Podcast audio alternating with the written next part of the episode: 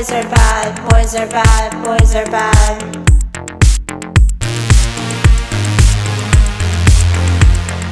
Boys are bad, boys are bad, boys are bad.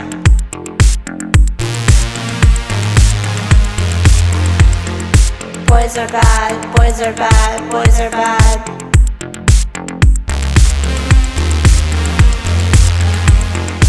Boys are bad, boys are bad, boys are bad. That's the danger.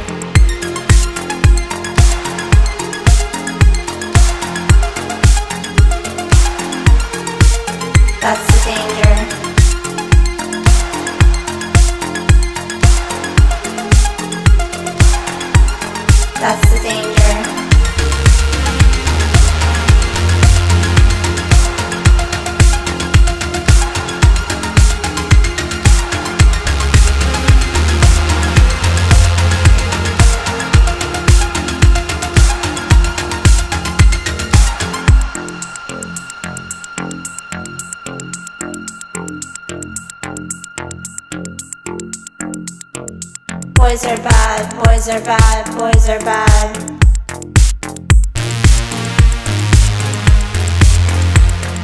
Boys are bad, boys are bad, boys are bad.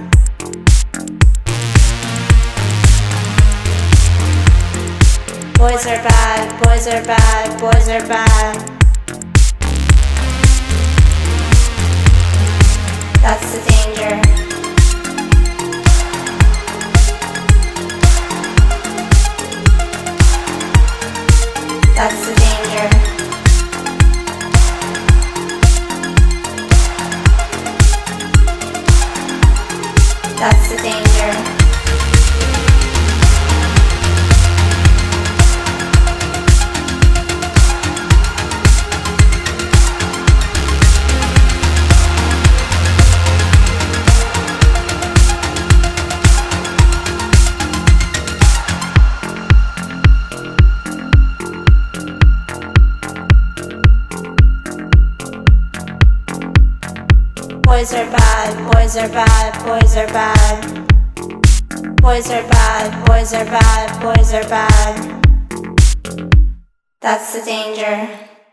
Привет всем, дорогие слушатели, вы слушаете RJ Slash Podcast. Эпизод не буду говорить какой, потому что я запарился каждый раз чекать, какой там нахрен эпизод. Все, отнюдь.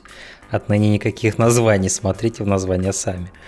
А, да, и слушали вы только что замечательную исполни- исполнительницу из Ирана по имени Фара, которая обрела свою популярность в, будем надеяться, бережных и доб- добрых руках Джонни Джуэла, потому что все вот эти истории про музыкальных продюсеров, когда потом выясняется, вот как с Crystal Castles, которые дико абьюзили тех, кто у них был под крылом, они, конечно, в дикую депрессию меня э, вводят. Э, Будем надеяться, что Фара э, хорошо проводила время под крылом Джонни Джуэла. Вот. Ам, И с проектами Джонни Джилла такая вещь. Среди них также есть Desire, Chromatics, Glass Candy и вот Фара. И даже Лу Ребекка, который я вам в предыдущих эпизодах рассказывал. С ними такая вещь, что такое ощущение, что Джонни Джилл не может работать. У него есть все вот эти проекты, но он такое ощущение, как будто не очень хорошо успевает с ними со всеми работать одновременно. И как будто он по очереди с ними работает, и бывают большие простои, в общем, между альбомами, между, между, между релизами какими-то в этих группах. Особенно от этого долгое время страдали Desire, у которых, к счастью, в последнее время, ну, прошлые два года что-то выходило. Но не так много песен, в общем, не так много контента. И, наверное, любимый коллектив у Джонни Джоэла такое ощущение Chromatics, у которых там несколько полноценных больших альбомов. А. Но если мы говорим конкретно о Фаре и о ее вайбе, то есть эта музыка, которую вы сейчас слышали, она, не- несомненно, вы узнаете в этом звучании тех же Glass Candy, Chromatics особенно, я думаю. Есть какой-то унифицированный стиль у всех проектов Джонни Джуэла. А, Что выделяет Фару, пожалуй, во всем этом деле, это ее deadpan подачу, так скажем. То есть что я имею в виду под Deadpan, не мертвая сковородка ни в коем случае. Те, кто побежал переводить это с Google Translate, не мертвая сковородка, нет. Имеется в виду безэмоциональное проговаривание слов. Я думаю, в какой-нибудь неоновой версии Йоргаса Лантимуса, в какой-нибудь из сцен фара пришлась бы к месту. А, я думаю, не всем это зайдет, но лично мне нравится. И причем это не только безэмоциональная ровная подача текста, но и минимализм текста. Порой это может быть всего лишь одна фраза, может быть две фразы на весь трек, а треки у нее длинные. У нее есть треки по 12 минут. А, и она может просто повторять одну и ту же фразу половину трека, а потом повторять другую фразу, другую половину трека. Разумеется, не всем такое зайдет, но мне почему-то нравится этот минимализм, мне нравится этот такой ее расхлябанный, чиловый uh, Friday Night Chilled Out Vibe uh, фары. Uh, мне нравится ее внешность. Я вообще понял за последнее время, когда я иду по улицам и вижу какую-нибудь такую девушку, я помню, что я, я понял, что наибольший у меня отзыв такой интереса вызывают девушки такой вот внешности, какой-то, я не знаю, как это назвать, Средний Восток. Ну, в общем, Иран, Иран иранская, иранская красота и прилегающих территорий, смуглые девушки, может, даже чеченки какие-нибудь. Я люблю вот это дело, как выяснилось. Потому что долгое время я не мог понять, кто мне нравится даже больше, блондинки или брюнетки. А, но сейчас я для себя... И это то, что говорил мне когда-то дед. Он как-то описывал, как он ездил в Чечню и говорит, там были такие красивые чеченки. Возможно, от моего деда мне досталось это какая-то предрасположенность, предпочтение. В общем, да, это был трек Boys Are Bad, что довольно... Я специально выбрал этот трек. в целом мне трек нравится, я хотел его поставить, но его месседж и посыл, он очень подходит тому эпизоду, о котором мы будем сегодня говорить. А сегодня мы говорим, конечно же, о Last of Us. Эпизод 8, When We Are In Need. Э, эпизод, который в прошлом эпизоде подкаста я хайпил как наиболее ожидаемый. Наиболее ожидаемый после наименее ожидаемого. И что вы думаете? Этот эпизод понравился мне меньше, чем предыдущий. Во всяком случае, после первого просмотра я точно так могу сказать, да и после второго тоже. Это возможно, я не хочу сейчас разбрасываться сразу с порога какими-то заявлениями. Возможно, это самый слабый эпизод всего сериала для меня оказался. Что забавно, потому что это был самый популярный эпизод. Он набрал в первые сутки или что-то такое. Я не знаю, как они там считают на своем HBO просмотры цифры, что, что именно значит эти цифры, но вот эти 8 миллионов, это типа чуть ли не двойной прирост со времен первого эпизода премьерного. И как бы, ну, я не уверен, к чему это от, а, а, относить. К тому, что эпизод так людям понравился, или к тому, что просто сериал поступательно рос в популярность. Тем не менее, возможно, это самый слабый эпизод всего сериала – и я склоняюсь к тому, что так и есть. При этом это не значит, что это плохой эпизод, и на втором просмотре, когда я делал скриншоты, я, я, несомненно, он мне лучше зашел, чем в первый раз. Но во время его просмотра, при всех тех моих ожиданиях, которые у меня были, да, где-то на 60%, 60% эпизода я понял, что то, что я наблюдаю, как-то не, не цепляет меня, как-то не... То есть я все еще с интересом это смотрел, благодаря этому контексту подготовленным, подготовленному семью предыдущими эпизодами. Плюс контекст того, что я должен был увидеть в конце этого эпизода, одна из самых драматичных и жестких сцен всей, всей истории. Конечно, все это, да, я не отвлекался от экрана, но я ощущал какую-то мелкость, какое-то отсутствие глубины и какое-то я не могу сказать спешность, я не хочу говорить, что это зарашенный эпизод в плане количества контента, в плане того, как они подошли к рассказу истории и так далее. И они опять избрали этот путь э, воплощения той другой стороны. И если в случае с Кэтлин и ее комьюнити это работало, во всяком случае, работало лучше, чем здесь. Я не скажу, что она работала на 100%, потому что окружение Кэтлин тоже мне казалось довольно как бы это сказать, невоплощенным. Все эти люди, которые стояли, мне не казалось, что это настоящее сообщество людей, кроме Перри, которому действительно уда- уделили внимание. И здесь похожий синдром, кстати, происходит с Троем Бейкером, где, как и Перри, он был наиболее воплощенный из второстепенных, из такого, скажем, он был представителем в глазах зрителя представитель и воплощение последования, последователей этой фигуры, э, главной фигуры. В том случае Дэвид, в том случае была Кэтлин. То есть очень похоже здесь такая, такой подход. Но черт побери, когда нам начинают показывать просто эту общину, у меня сразу начались с этим проблемы, э, потому что все эти люди, которые сидели вот в этом холле, в этом каком-то, как закусочной, или как это назвать, где впоследствии произойдет пожар и начнется босс-файт финальный между Элли и Дэвидом, где они вот все сидят, и он читает им проповедь, и он священник. По-моему, в, первой... в игре, по-моему, ничего этого не было, кстати, то, что он священник. Он был просто лидером этой группы каннибалов. Эм, здесь нам показывают. И скажем так, потому что вот я упомянул Троя Бейкера и сказал, что он, как и Перри, является... И они оба, что интересно, это прям зеркальная на самом деле вещь происходит здесь. Я даже этого не осознавал. Оба и Перри, и Джоэл, э, э, Джеффри Пирс, играющий Перри, и Трой Бейкер, играющий Джоэла, в сериале они братья, точнее, в игре они братья, и одни из главных героев. В сериале они являются помощниками, э, помощниками двух одних из основных злодеев истории что забавно с точки зрения кастинга. У них очень похожие функции. И оба они хороши, особенно Трой Бейкер. Для меня Трой Бейкер, если мы исключаем Беллу Рэмзи из картины, которая по умолчанию является хайлайтом этого эпизода, потому что Белла Рэмзи, как я и говорил, делает в этом сериале фантастическую работу. В каждом эпизоде без промаха. В сериале пока не было ни единой лживой ноты, наверное, от нее, ни единой лживой секунды от нее.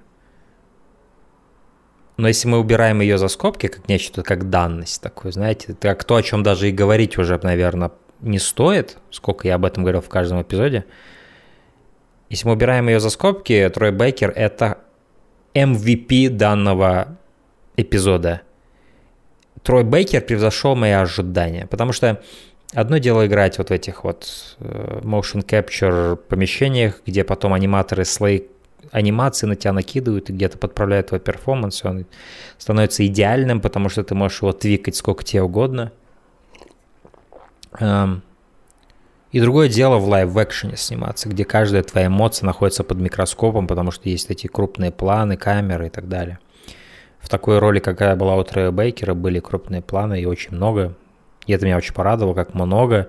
То есть тому же парень далеко не уделял столько внимания в тех двух эпизодах. Если мы сложим два эпизода, где появляется Перри, один эпизод, где появляется Джеймс, кажется, его зовут, а, Джеймса больше просто по, хронол, э, по, по хронометражу. И он больше импакт доносит, чем Перри, на мой взгляд. Перри все-таки ощущается таким хенчменом, который на службе у Кэтлин, и который просто выполняет, является, скажем так, ее рабочей рукой – а вот Джеймс – это уже такая рабочая рука, которая сбоит. И сбоит по неочевидным причинам, а, о которых мы поговорим. А, но Трой Бейкер превзошел мои ожидания. Я не ожидал, что он настолько хорош будет. Я так далеко пойду. Трой Бейкер был интереснее и ну, лично для меня. Возможно, конечно, играет роль контекста. Я не знаю, как, опять же, я не могу себя поставить на место того, кто не играл в игры и смотрит этот сериал. Um, как они будут реагировать на Джеймса, как они будут думать о нем и вспоминать о нем. Наверное, для них Дэвид будет наибольшим таким воспоминанием, потому что Дэвид это главная фигура данного эпизода наряду с э, э Элли. Um, но для меня, как тот, кто знает, что это Трой Бейкер, тот, кто играл оригинальную роль, тот, кто обычно не снимается в лайв-экшене, это было просто поразительно, насколько хорош, насколько убедителен, насколько уверен он был здесь, как актер. Насколько он был убедителен. И вот возвращаясь в эту закусочную, где они там все сидят, все их сообщество, они там, э, он им читает проповедь, и, видимо, они готовятся к обеду, покушать человеченки, эм, о чем они не знают. Хотя очевидно, что некоторые уже догадываются. Например, мать этой девочки, о которой я прямо сейчас скажу вам. Эта девочка для меня инкапсулировала всю проблему с массовкой в этом эпизоде и всем этим комьюнити. Они решили показать комьюнити Дэвида – этого лидера менее, куда менее успешного комьюнити, чем то, что мы видели в Джексоне до этого. То есть мы с Джексоном мы увидели идею процветающего комьюнити, идею успеха э, цивилизованного выживания и жизни настоящей в постапокалипсисе. Здесь мы видим иную, оборотную сторону. И как бы там управление идет с точки зрения, скажем так, э, как бы это сказать, с точки зрения организованности, с точки зрения какого-то политического понимания вещей, там коммунизм такой организованный, с точки зрения управленческих способностей, потому что жена Томми была прокурором или что-то в этом роде. И она с точки зрения закона все это делала. Здесь мы видим то, как религия не способна. Как религия это скорее сапплемент, это добавка, но не основа для цивилизованной жизни. И мы видим, что Дэвид это в данном сериале нам его раскрывают не просто как лидера людоедов, там это довольно упрощенно было в игре. Здесь это такой абьюзер на масштабном уровне. В диалоге с Элли он жалуется о том, что я окружен овцами, мне нужен друг. Мне просто нужен друг, что напомнило мне о Берсерке, потому что отряд Сокола, по сути, это был отряд овец. А Гриффит был настолько над ними, что ему было скучно в их окружении. Он притворялся, что ему весело с ними, но все это время он смотрел куда-то в другое место, на этот замок. Он, он, он летал в своих грезах, и он был одинок в этих полетах. И Гац был как такой вот, скажем так, тот, кто хотел быть наравне с Дэвидом. В какой-то степени Трой Бейкер — это Гац этого эпизода. Скажем так, та версия Гатса, которая еще не вознеслась, а Элли — это та версия, которая уже вознеслась, и Дэвид рассматривает ее как друга, как Э, говоря как Гац вознесенный, я имею в виду Гац, который стал действительно угрозой для э, Гриффита и стал, ну, показывал невероятные способности выживания и так далее. А, скажем так, Трой Бейкер – это тот Гац, который убил ребенка в той самой башне и, и убил этого герцога или кто он там был. То есть это рабочая рука, которая выполняет приказы, но не, не скажем так, не, не, не вдохновляет Гриффита на какие-то интересные диалоги, интересные рассуждения, философствования. И это мы видим, мы видим некоторую ревность в этом плане от Троя Бейкера, мне кажется, сторону Дэвида, плюс раз, э, разочарованность в Дэвиде, который не вывозит ту работу, которую, которую он на себя принял, а это поддержание комьюнити, э, поддержание людей, и, соответственно, я, я не уверен, настолько ли умен Джеймс Троя Бейкера, чтобы раскусить этот момент того, что на самом деле делает Дэвид. А на самом деле, что делает Дэвид в этом эпизоде, на мой взгляд, это просто эксплуатация, эмоциональная эксплуатация. Ему нравится быть в окружении овец, ему нравится быть самым умным в комнате, ему нравится быть лидером, хоть это, возможно, его изнуряет, и хоть, возможно, где-то ему не хватает каких-то интересных диалогов с кем-то равным ему, что он видит в Элли. Он видит того, кто может стать равным ему, кто уже является равным ему в своем-то возрасте, 14-летнем. А он видит моментально это, потому что Дэвид умен. И постапокалипсис развязал ему руки. Как он говорит, у меня всегда было такое же жестокое сердце, как у тебя. Но постапокалипсис открыл мне глаза, говорит. И он это оборачивает в, ту, в этот разговор о том, что... Да, я немножко буду не по хронологии наверное, сегодня разговаривать об этом эпизоде. Какие-то вещи просто надо сразу убрать с доски, наверное. Потом мы пройдемся по эпизоду и по каким-то определенным решениям, которые они сделали в этом эпизоде в плане адаптации того, что было в игре. А, но вот он оборачивает это все в красивую идею того, что это кардицепс, это не враг нам, это, это, точнее, это не злодей, Кардисепс, он делает то, что он делает, он защищает, он распространяет свое влияние, и он защищает того, кто к нему относится. И Дэвид, наверное, хочет думать о себе как о такой силе, которая стремится к, раз, к, к размножению, к защите, к любви через насилие. А, то есть таким образом он рационализирует свои психопатические наклонности проводя параллель между собой и кардицепсом, как катастрофой, которая случилась с миром. Он говорит, это не катастрофа, это такой порядок вещей, новый порядок вещей. И я часть этого нового мира. И что интересно в этом плане, Элли это он ее анализирует, он хорошо проводит некоторые, ну, хорошо анализирует какие-то ее трейты и черты, и хорошо видит следующий ее шаг впереди ее самой, но он неправильно проводит параллель между ними. Он говорит, я вижу в тебе себя, но его сердце, оно не, в нем нет любви. Он рационализирует свое насилие как любовь. То, что они едят, едят людей как заботу о людях. А, но его сердце, оно лишено любви полностью. Он манипулятор и маньяк. В этом нет сомнений. Сердце Эля, оно преисполнено любовью, оно преисполнено э, эмпатией к тому же Джоэлу, которого она, в ней есть, в ее сердце есть преданность, дружба, любовь. И он говорит, тебе не нужен отец, и в этом он ошибается очень сильно. Элли очень тянется к Джоэлу, и ей нужен отец. Ей нужно быть частью чего-то, как говорила Райли. Вот. Ну, в общем, мы возвращаемся опять же к этой девочке, к которой мы никак не вернемся. Она для меня инкапсулировала всю проблему с массовкой, потому что вот они решили создать эту идею этого комьюнити, э, рассмотреть эту идею, что это за комьюнити. Они сделали из Дэвида проповедника, чего я не, не уверен, что это вообще хоть как-то было в игре. В игре мы не видим комьюнити, мы видим только людей, которых мы убиваем в той заснеженной э, секции за Джоэла и как бы мы, мы видим их отряд, что это все мужики с оружием. Это такая банда, именно банда выживальщиков-людоедов, которые все в курсе, скорее всего, того, что они творят и делают. Там нет никакой нужды поддерживать какую-либо иллюзию. Все это просто убийцы, сборище убийц, а, которых мы уничтожаем. А, здесь нам показали такой комьюнити, опять же, очеловечили сторону Дэвида, и такой вот он весь пастырь, он, он, он, он, он пастор и пастух в каком-то смысле, окруженный, окружен вот этими овцами. И вот когда нам показывают этих овец и показывают эти лица крупным планом в этой закусочной, у меня уже сразу начались проблемы, потому что никто из них не говорит, я не вижу никаких реалистичных манеризмов. Я вижу кучу людей, которых, которые играют, как они кого-то боятся, подкожно так боятся, то есть как будто это не выведено в какой-то официальный статус, что они его боятся, но они так подкожно его боятся и так замерли. Возможно, в этом была какая-то идея в плане того, как вот в начале, в самом начале сериала нам показывали эту группу людей, которые смотрят это ток-шоу, где они все как зомби сидят. Такие... Это, возможно, это был такой какой-то какая-то идея Крейга Мейзена, скорее всего, какая-то артистическая, типа, а давай вот сделаем такое художественное решение, а все они будут вести себя как запуганные овцы, которые даже не говорят и не разговаривают.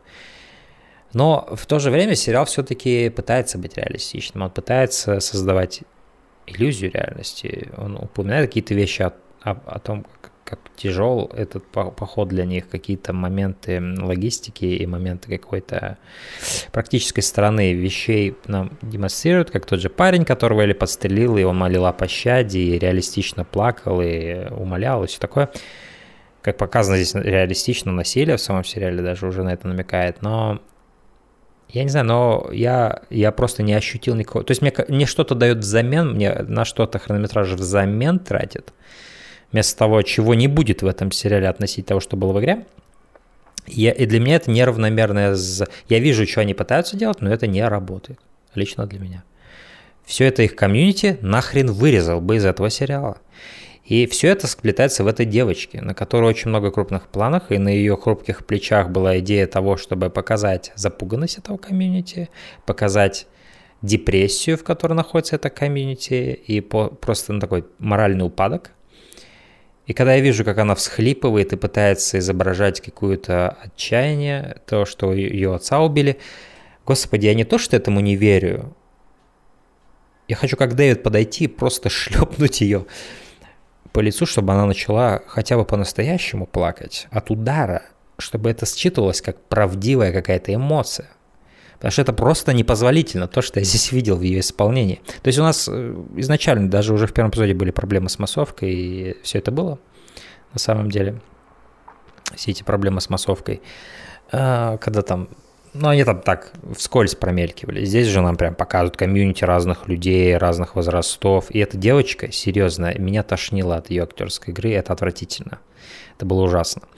А, и она плачет, и он говорит, что... Ну, он там прочитает, продолжает читать свою проповедь и так далее, все будет заебись, короче. Вкратце вам пересказываю, он ее убеждает. Вот, но это было, это было плохо. Да. Эм, она говорит, типа, когда мы похороним моего отца, он говорит, земля мерзлая, мы не можем его похоронить, мы похороним его э, весной, говорит, твоего батю.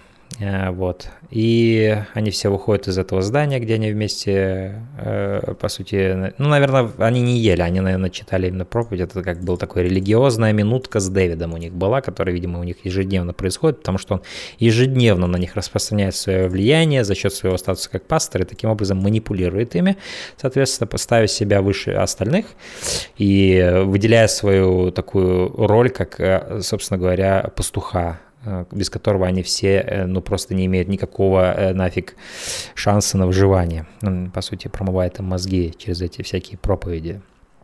Вот, они вместе с Джеймсом выходят и обсуждают такие логистические проблемы, того, сколько у них осталось еды.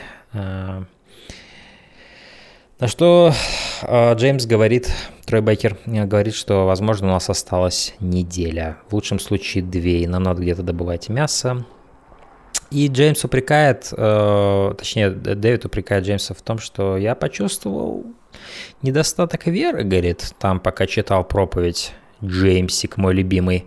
Джеймсик оборачивается и говорит, они просто напуганы, они, они просто напуганы, они никуда от тебя не убегут, и они в тебе не разуверились. Он говорит, но я говорю не о них, Джеймсик. И тут Трей Бейкер понимает, что речь идет о нем, и он, э, и это, это как, как бы нам эстаблишит э, трещину, которая начинается между этими двумя героями. Если бы не события, по сути, этого сериала, это такой намек на то, что комьюнити Джеймса бы, э, комьюнити Дэвида бы все равно развалилось, оно уже было обречено на... Э, влияние Дэвида, оно уже начало угасать, э, и в нем начинали уже разувериваться люди, в том числе Джеймс, как главная его правая рука. Вот. И как бы Трой Бекер отлично здесь играет момент того, что он говорит, нет, я в тебе не разуверился, просто последние 6 месяцев были тяжелыми, но на самом деле он отлично сыграл глазами там такую вещь, что он, по сути, он лукает, он врет ему, и он уже давным-давно, скорее всего, еще до появления Элли в картине событий, он уже чувствовал, что э, Дэвид как лидер не работает для их группы, и э, что-то надо будет с этим делать рано или поздно. Вот. Э, и Дэвид у него спрашивает, ты со мной? Он говорит, да, я с тобой. Ну все, тогда тогда бери оружие, сейчас мы пойдем на охоту с тобой.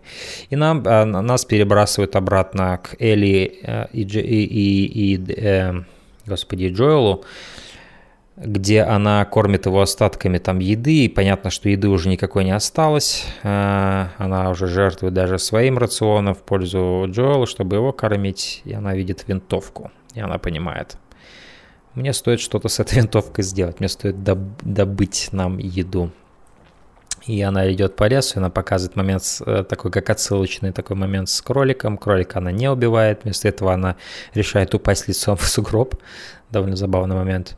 И потом она замечает оленя. И это, по сути, экранизация того, что было в игре, но в игре, конечно, это было в сто раз эффективнее, просто потому, что всю игру ты играешь за Джоэла, а потом ты внезапно после того, как он ранен и падает с лошади, тебе показывают уже другой сезон, не, не осень, а зима, и ты играешь за Элли. Это был, конечно, один из самых шокирующих, по-тихому шокирующих моментов игры, потому что, по сути, тебя геймплейно перебрасывают на, в другие ботинки, и ты играешь за того, кого ты защищал всю игру и ты играешь за хрупкую девочку с луком, которая добывает еду для Джоэла, и долгое время тебе ничего не стаблишится, нет никаких диалогов, нет ничего, никакого объяснения, уже зима, и ты думаешь, господи, что там с Джоэлом, как он вообще там поживает, эм, каково ему, жив ли он. Это просто гениальный был переход, которого, конечно, роскоши этого, наверное, у них не было в сериале, они не могли это использовать с той же эффективностью. Вместо этого они просто заэстаблишили, что Элли ухаживает за Джоэлом, Элли как может отхаживает его и так далее. Она вернулась к нему, она зашила рану в предыдущем эпизоде в конце, и она, собственно говоря, теперь добывает еду. Вот. То есть какого-то какого нервозного ощущения и шока от смены перспективы здесь особо нет. Здесь есть просто тематически интересный момент того, я думаю, зрители подметят, что тот, кто был подзащитен, теперь является защитником. И вот эта идея защитника, идея того, кто защищает и, и, и обороняет своих любимых, она перешла от Джоэла как бы по наследству к Элли на время. И теперь Элли является тем, кто заботится о Джоэле, что, в принципе, было заэстаблишено уже в предыдущем эпизоде, в этом арочном стиле пролога и эпилога эпизода Left Behind. А, но здесь нам по-настоящему показывают то, как Элли приходится брать, ну, становится взрослее на несколько лет. Будучи все еще 14-летней девочкой, ей приходится на несколько лет взрослее становиться. И, э, как я узнал потом из подкаста, она, Белла Рэмзи таскала действительно настоящее охотничье ружье, винтовку, э, по-настоящему тяжелую. И это было здорово, потому что, потому что это хорошо считывалось на камеру, как тяжело, как неловко Элли держать в руке такое огромное оружие, которое почти с нее ростом. А, это было здорово. Это было просто классно и хорошо подчеркивало идею того, как тяжело ей перенимать бразды того, к чему она так стремилась. А всю дорогу она стремилась быть Джоэлом, она хотела быть как Джоэл. Ну вот, пожалуйста, тебе выпал шанс быть Джоэлом, и это на самом деле ни хрена не легко. Вообще нифига не легко. Вот. И когда она все-таки подстреливает оленя, и его находят э, Джеймс и Дэвид, она подкрадывается к ним сзади э, и говорит, э, что это мой олень вообще-то, идите нахер. Мне плевать, что вы из комьюнити, раз, там людей разного возраста, которые голодают, я тоже из комьюнити. Здесь здоровская такая деталь. Мне очень она понравилась. Я думаю, она умышленная. Очередная фантастическая находка от Беллы Рэмзи. А, во-первых, она, она по-другому разговаривает, вы могли заметить, если вы посмотрите э, в оригинале этот эпизод. И тут два момента. Она занижает голос, чтобы казаться взрослее. Таким образом, она как бы, как бы это сказать, ну, хочет э, казаться более опасной, более взрослой. Э, хотя ничего этого у нее... Она есть, кто она есть, но ей надо прикинуться более, более опасной. И то, как она переминает это ружье в руках, конечно, придает ее и, и демонстрирует, что она слишком слаба, чтобы держать такое оружие. Но еще то, как она разговаривает, мне, мне, ну, для меня лично транслирует, я не знаю, была ли это на самом деле задумка, но для меня так это считывается, это то, что у нее просто замерзли щеки. И ее немножко уже вот эти мышцы в скулах, вот где, вокруг рта, они уже так сведены морозом. И это немножко искажает то, как она разговаривает. Мне эта деталь очень-очень понравилась. Очень-очень классная деталь. Вот. Джеймс говорит, мы не причиним тебе никакого вреда, мы можем с тобой поделиться половину оленя за что-нибудь, что ты хочешь, у нас есть другие припасы какие-то.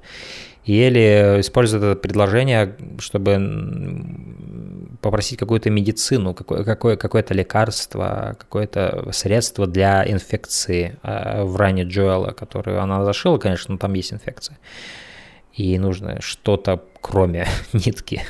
Вот. И также ей нужно мясо. И поэтому это все выглядит как, в принципе, хорошая сделка. И Дэвид очень так себя ведет, конечно.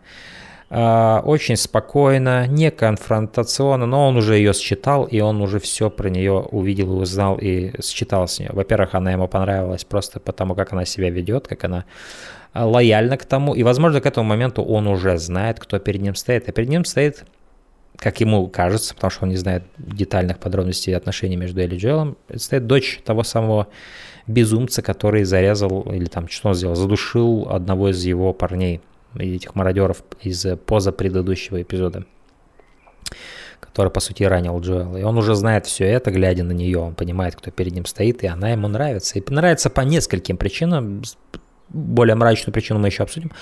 А, но да, он ловко ей манипулирует, и когда она говорит, твой бади-бой Джеймсик может сгонять сейчас за лекарством, а мы с тобой посидим и подождем, говорит.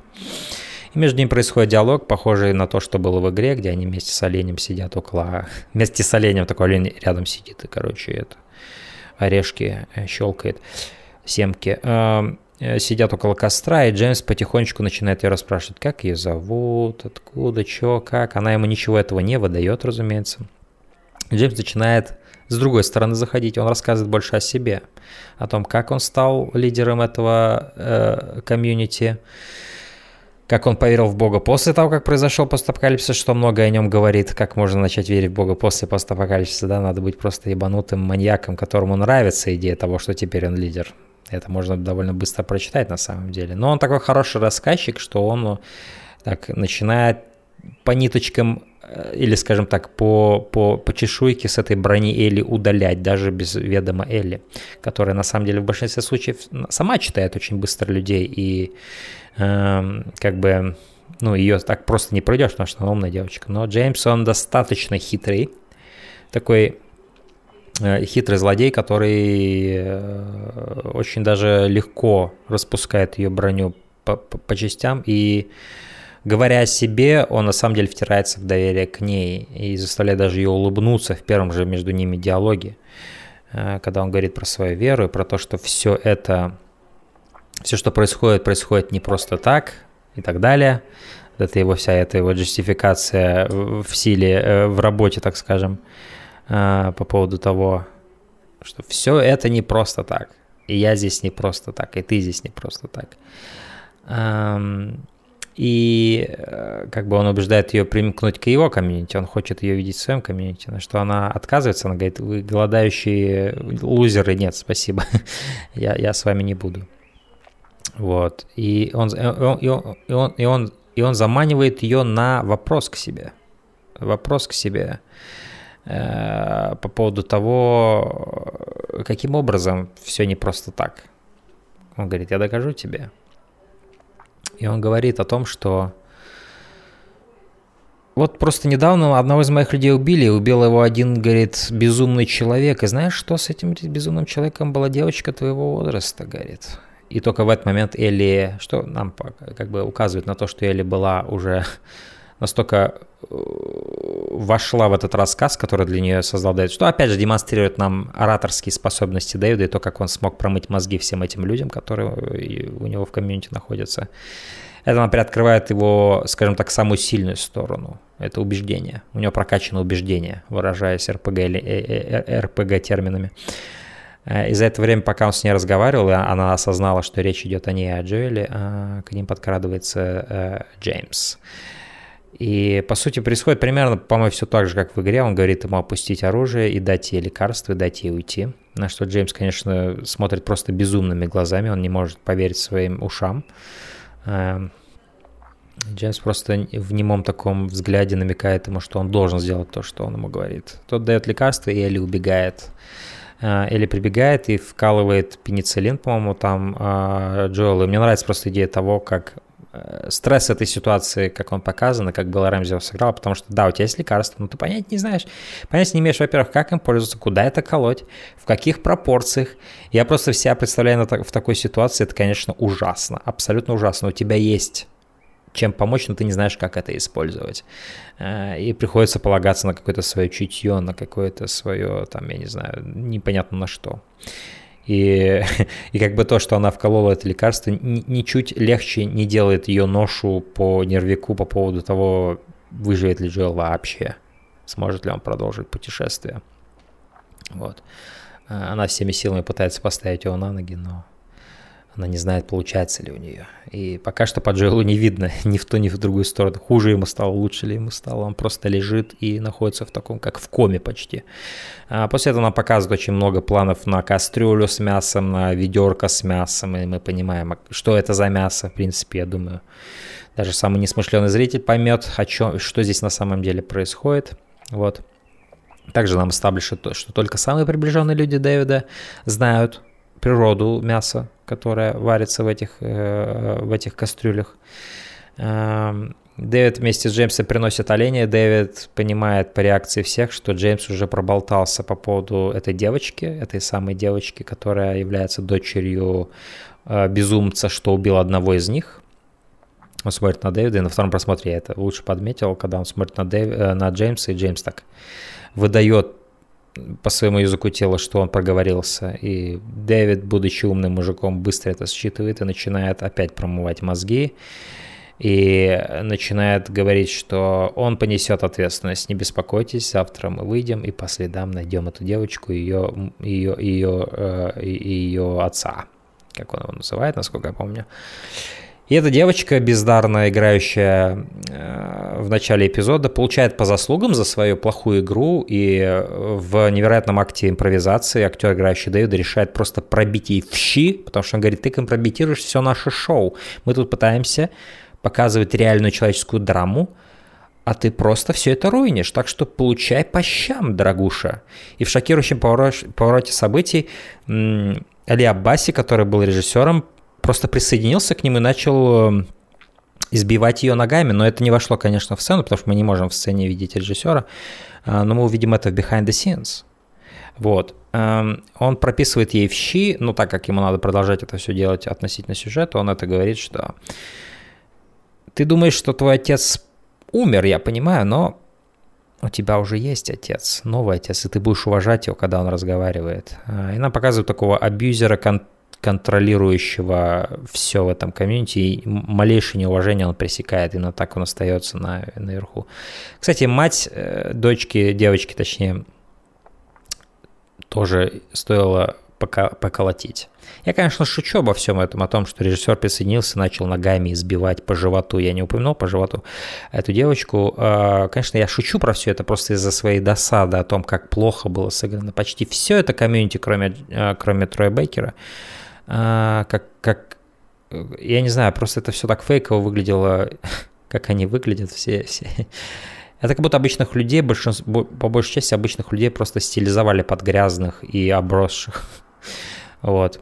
Эм, они пытаются показать это неравенство, что э, Дэвиду приносит самую большую тарелку с самым большим количеством мяса и все такое.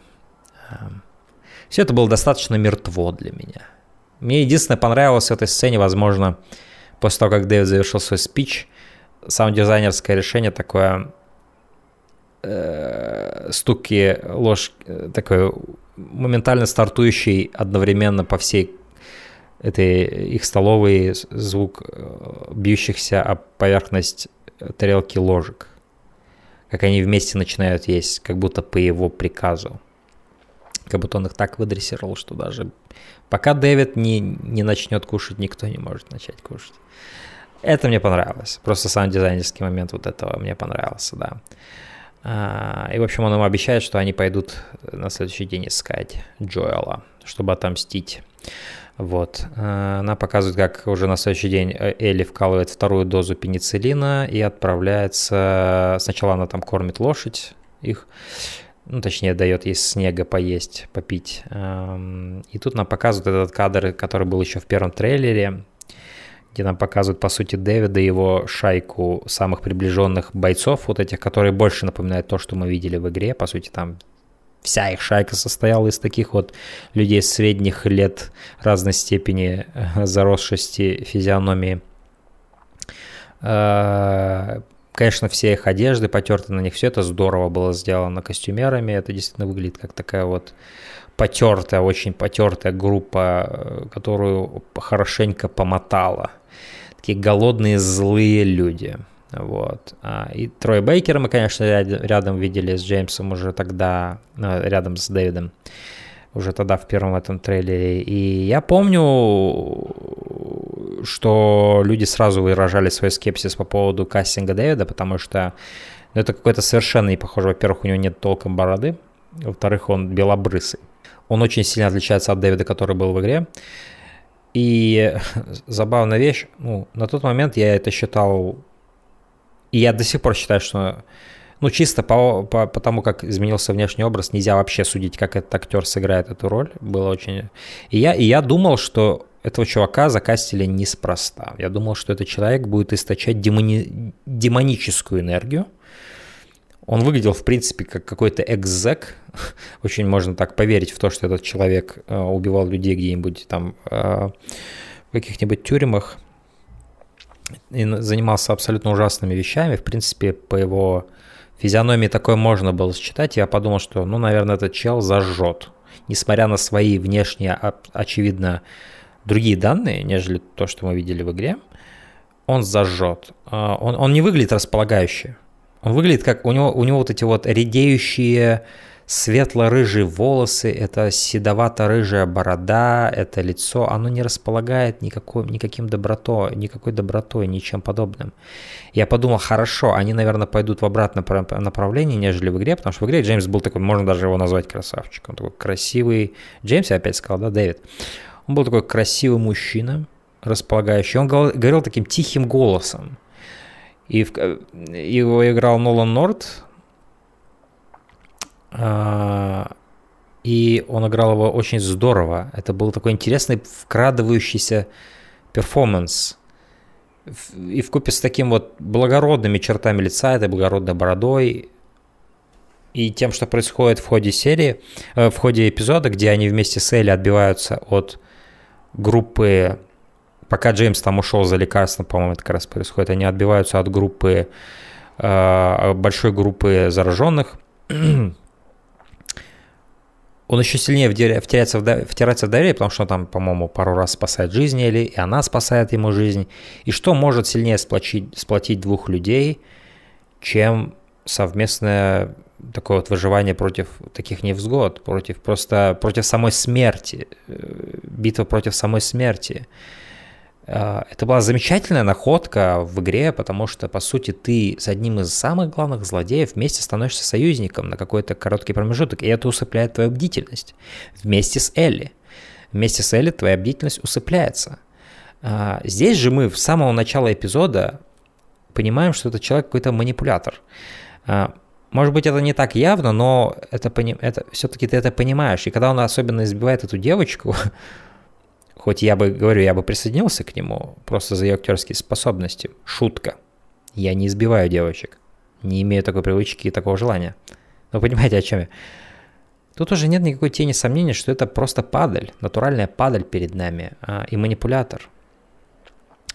В игре же ты мог вместе с Элли обмануться по поводу природы Дэвида, мне кажется. Особенно, когда вы вместе выживаете, он спасает. В игре, э, в сериале они вообще решили это убрать что, на мой взгляд, было ошибкой. Я слышал контраргумент того, что, слушайте, ну это сериал, и здесь более реалистично показываются вещи по поводу выживания, да, то есть, ну, не, не могла быть у нас там продолжительная сцена, где Элли и Дэвид отбиваются от орд, э, огромных орд зараженных, и там Блоутер в конце появляется, и как бы это все игровые механики, это, не, это неприменимо к сериалу. Но у меня есть на это другой контраргумент. Можно было сделать то же самое, но на меньшем скейле. Можно было показать опасную ситуацию с тремя-четырьмя зараженными, даже не надо блоутера. Пусть среди них был один кликер и там несколько... И просто обставить ситуацию так, что она была бы эквивалентно опасной в контексте более реалистичного представления мира и идеи выживания против таких существ из сериала, и при этом сделать этот момент того, что где-то Дэвид спасает, черт побери, жизнь Элли. Потому что Элли, да, она, а, ее невозможно заразить, но ей все еще можно оторвать голову.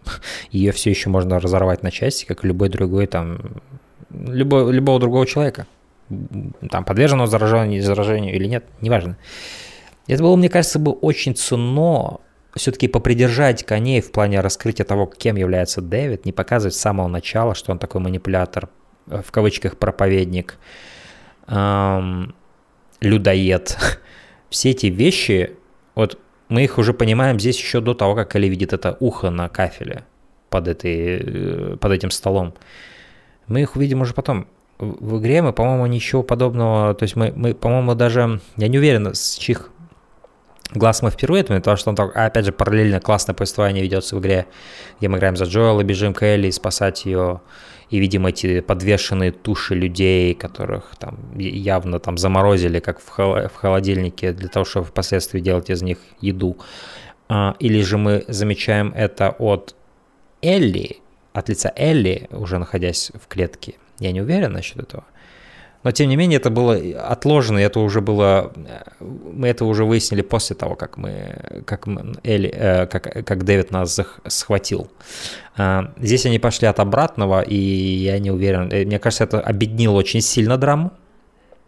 очень менее интересным сделало все повествование, просто потому что нам, нам сразу establishится, да, это плохой, все, он плохой. И тут нет никакой серой морали, ничего в начале даже нет. И никакого нету допущения, что он может быть хорошим человеком и союзником, возможно, или слишком жестко к нему относится и так далее. Нет ничего такого. Ты не обманываешься вместе с Элли. Ты находишься в таком положении, «Хм, я зритель, знаешь, или я все знаю, что тебя ждет. И я буду судить это чисто как вот оторвано от от вот этой ситуации, да, я буду просто это смотреть как вот такая вот понятная история, а ты будешь это переживать сама. Уж извини, помочь тебе ничем не могу. Нет, в игре еще это усиливается тем, что ты управляешь или это вообще. В игре, короче, все это работает в сто крат сильнее. Вот этот весь эпизод, который я так ждал, и который оказался самым слабым по итогу, он в сто крат они здесь вот этот слой якобы комплексности наносят того, что вот комьюнити, вот смотрите другая сторона вопроса. Но этой стороны вопроса нет, потому что все эти люди не живые, во-первых. Просто их там все равно что нет. Все равно, что вот всех этих людей, которые нам показали, их все равно, что там просто пустое, просто пусто. Ни, никого там нет. Дэвид шизофреник, который сам с собой общается. Вот почти то же самое для меня из-за того, как плохо они поработали с массовкой, актерской игрой и просто фреймингом и э, э какими-то, я не знаю, какой-то бентер надо было включить, что это комьюнити, оно реально живое, это реально люди с какими-то персоналями. Я помню во второй части, когда мы играем за Эбби, и мы идем по этому стадиону, и мы видим, как вот эти WLF живут, и это реальная комьюнити, где люди шутят друг с другом, где есть у кого-то отец, который подходит и подтрунивает своего сына, и все это такое. Э, люди выстраиваются там в очередь э, за едой и спорят, что что вы лезете без очереди и так далее. Ты понимаешь, это живое комьюнити, люди со своей перспективой, со своими эмоциями, мотивациями и так далее, страхами.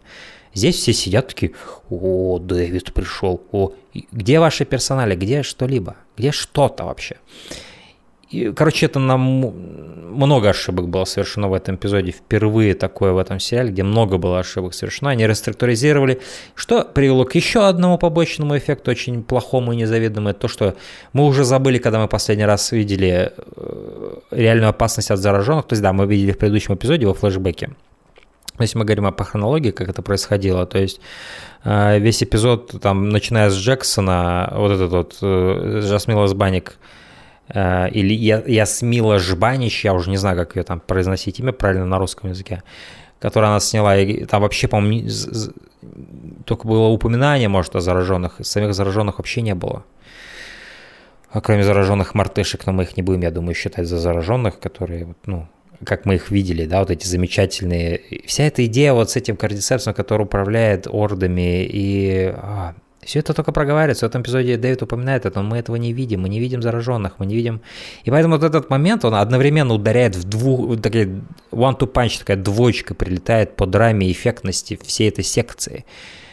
Это, во-первых, мы не видим опять зараженных, это еще сильнее разрывает нас от опасности зараженных и контекста нахождения зараженных. Это уже что-то, как будто какой-то лор, как в Dark Souls, где мы знаем, что когда-то такой человек здесь жил, но его уже нет, и мы даже не знаем, как он выглядит.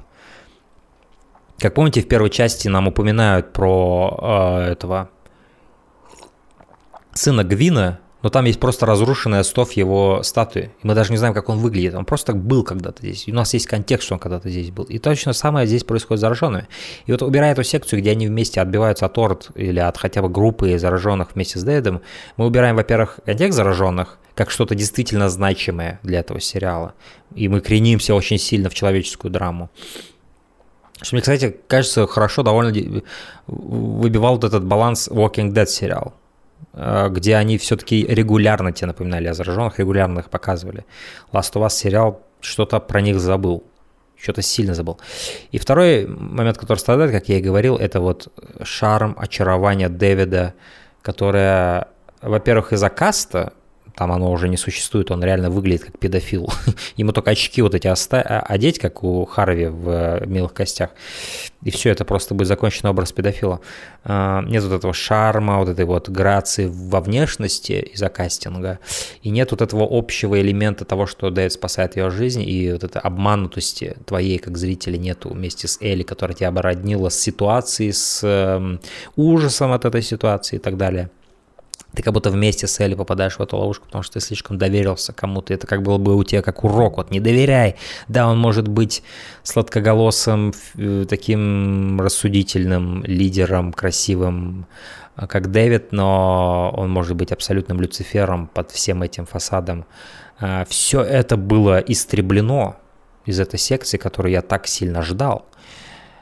И поэтому, вот, говоря о касте, опять же, вот как с Райли было Обратная ситуация произошла с двумя вот этими эпизодами, что забавно, седьмой и восьмой. Седьмой был наименее ожидаемым, оказался замечательным, восьмой был наиболее ожидаемым, а оказался самым слабым. И также с кастингом Storm Рид не очень я был в восторге от этого кастинга, в итоге ушел в восторге из этой серии, и это было полное воплощение, это даже было сверхвоплощение Райли, где я полюбил этого персонажа больше, чем он мне нравился в игре. Здесь у нас обратная ситуация с Дэвидом, потому что мало того, что этот чел моментально себя выдает как какой-то странный манипулятор и просто мерзкий тип, а, но я скажу так, как актер, он не обладает сильным присутствием в кадре, к сожалению. А даже если бы он был очевидным, его все еще можно было бы сделать каким-то незабываемым психом, а, как вот, я не знаю, я не, ну, может быть, неуместное будет сравнение, но вот как эм, Дэниел Плейнвью в нефти. То есть это такое вот психопатическое, интенсивное присутствие в кадре, и ты понимаешь с ранних пор, кто этот человек, и насколько он жесткий, и насколько он, в нем демоны сидят. Но ты наслаждаешься этим просто потому, что ты захвачен этим перформансом. И там уже дело не в том, в какой-то невероятной переображении какой-то арки или каком-то твисте, но просто в нахождении этого персонажа и его, его, его, его таком соприкосновении с реальностью вокруг него и агрессивной реакции на какие-то вещи, на каких-то людей. А Дэвид, он играет, вот Дэвид из сериала, он не обладает таким уж сильным присутствием в кадре, к сожалению, этот актер. И поэтому моя вот эта ставка, которая была на то, что хорошо, он совершенно не похож на Дэвида из игры, но он будет, наверное, чем-то невероятным как актер, она не сработала. То есть это... То есть у меня не было какой-то ставки, я ни в коем случае не ставил деньги на это или что-либо подобное, не спорил ни с кем с пеной у рта. Я спокойно достаточно ждал этот сериал, просто иногда говорил, что я верю, что он будет хорош. Э, и не разделял скепсис э, некоторых людей но у меня не было каких-то дебатов, мне надо было все-таки увидеть, что же мы получим, потому что свои у меня, конечно, были опасения насчет этого сериала, просто потому что это моя самая любимая история, как к ней отнесутся. Это был тоже э, настоящий легитимный вопрос, как это все будет воплощено. Но вот эта моя надежда, так скажем, хорошо, вот так я это сформулирую, моя надежда, она, к сожалению, была разрушена абсолютно полностью этим актером. Не скажу, что он плохо сыграл или неубедительно, Чел уверенно сыграл свою роль, но многие те факторы, о которых я упомянул, и такой сменившийся сменившаяся линза, под которую нам показали, потому что так как нам показали его сторону вопроса, так как мы в игре видели только со стороны Элли, и мы могли видеть только ту сторону Дэвида, которую Дэвид показывает нам. Мы видели только ту сторону, которую нам Дэвид показывает, с какой стороны он хочет, чтобы мы на него, на него смотрели, точно так же, как Элли. И вот это медленное осознание того, кто он на самом деле, как, как оно происходит у Эль, так оно происходит у нас, оно делало вот эту его более мрачную сторону, такой mysterious, такая загадочная, и от того еще более густой мрак был за Дэвидом, его тень, которая за ним, она была все еще более мрачной и загадочной, и мы не знали, до какой степени перед нами псих находится, до какой степени это ужасный человек – здесь они это просто это исчезло, потому что нам показали его перспективу, нам показали больше его сторону. Я не уверен, какая в этом была ценность. Потому что какой-то серой морали в, в Дэвиде, как в, в герое, нет. Он, он более мелкий в плане глубины прям, персонажа, чем та же Кэтлин, у которого вот было интересное такое а, родство с э, Элли, которая потеряла то, что через что сейчас переживает Элли, это, по сути, то, что уже когда-то произошло с Кэтлин, где она потеряла свою father figure, так скажем, своего старшего брата, своего защитника. Как бы, ну, к чему ее привело такая, такая потеря, и как это ее трансформировало, и было что-то похожее, было о чем подумать, было за что зацепиться. С Дэйтом я, я вижу просто манипулятора, который, так скажем, а, рационализировал свои ужасные поступки в своем исковерканном уме, и просто манипулирует Элли, чтобы просто сделать ее своей секс-игрушкой, или, может быть, даже не секс-игрушкой, но своим секс-объектом, так скажем, и, возможно, своим романтическим интересом настоящим.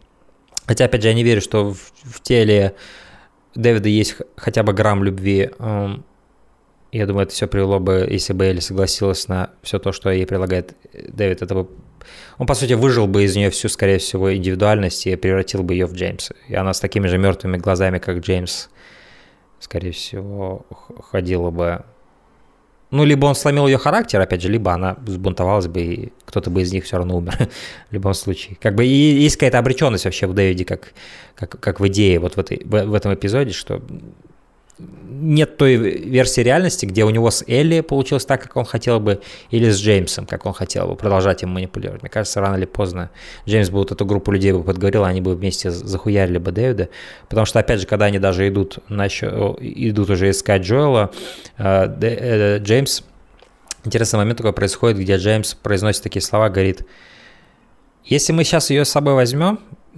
понятно, хорошо, мы все договорились, мы убиваем Джоэла, но эту девочку, ее надо либо отпустить, либо убить на месте. Потому что если мы ее возьмем с собой, и, скорее всего, я думаю, Джеймс думает, что ее надо убить, потому что нам не нужен мстящий какой-то бегающий с винтовкой человек здесь, бегающий вокруг нас. А, а если мы ее возьмем ее с собой, это очередной э, род, который нам надо кормить. И тут такой двоякий момент, то что Трой Беккер очень хорошо играет эту роль, опять же повторюсь, и он открыв, приоткрывает такую дверь в две интерпретации того, почему он эти вещи говорит. Его глаза очень интересные вещи здесь делают. С одной стороны, возможно, это ревность, и он не хочет кого-то э, иметь рядом, кто заберет за себя, на себя все те остатки внимания, которые ему оказывал Дэвид. А Дэвид определенно оказывает экстра такое внимание Джеймсу. Что Джеймса, очевидно, поддерживает в том состоянии, где он может продолжать следовать за Дэвидом и, эм, и чувствует свою маломальскую важность. Э, и я думаю, Джеймс очень хорошо понимает, что Дэвиду, Дэвид никого из них близко не ставит рядом с собой. И, и, и, и с другой стороны, возможно, Джеймс все эти вещи говорит просто э, с точки зрения прагматичной стороны вопроса, потому что он понимает, он судит очень правильно, что надо от обоих избавиться, по сути, потому что они оба опасны. И чтобы наша комьюнити уцелела и его мораль не упала в бездну, нам надо от них обоих избавиться. И он просто очень рационально все это смотрит. И, возможно, он хорошо... И это, в принципе, видно еще в первом сцене между ними троими, когда Элли держит их на мушке. Обратите внимание, как Трой Бекки смотрит на Дэвида, как Джеймс смотрит на Дэвида. Когда Дэвид вот так вот все ласково и вежливо говорит, с Элли. Я думаю, Джеймсу известно, или он догадывается о наклонностях, сексуальных наклонностях э, Дэвида. И это, опять же, классический, я сейчас только об этом подумал, классический образ священника, который любит маленьких детей щупать и все такое. Действительно. Не зря, видимо, его сделали священником в этой интерпретации Дэвида.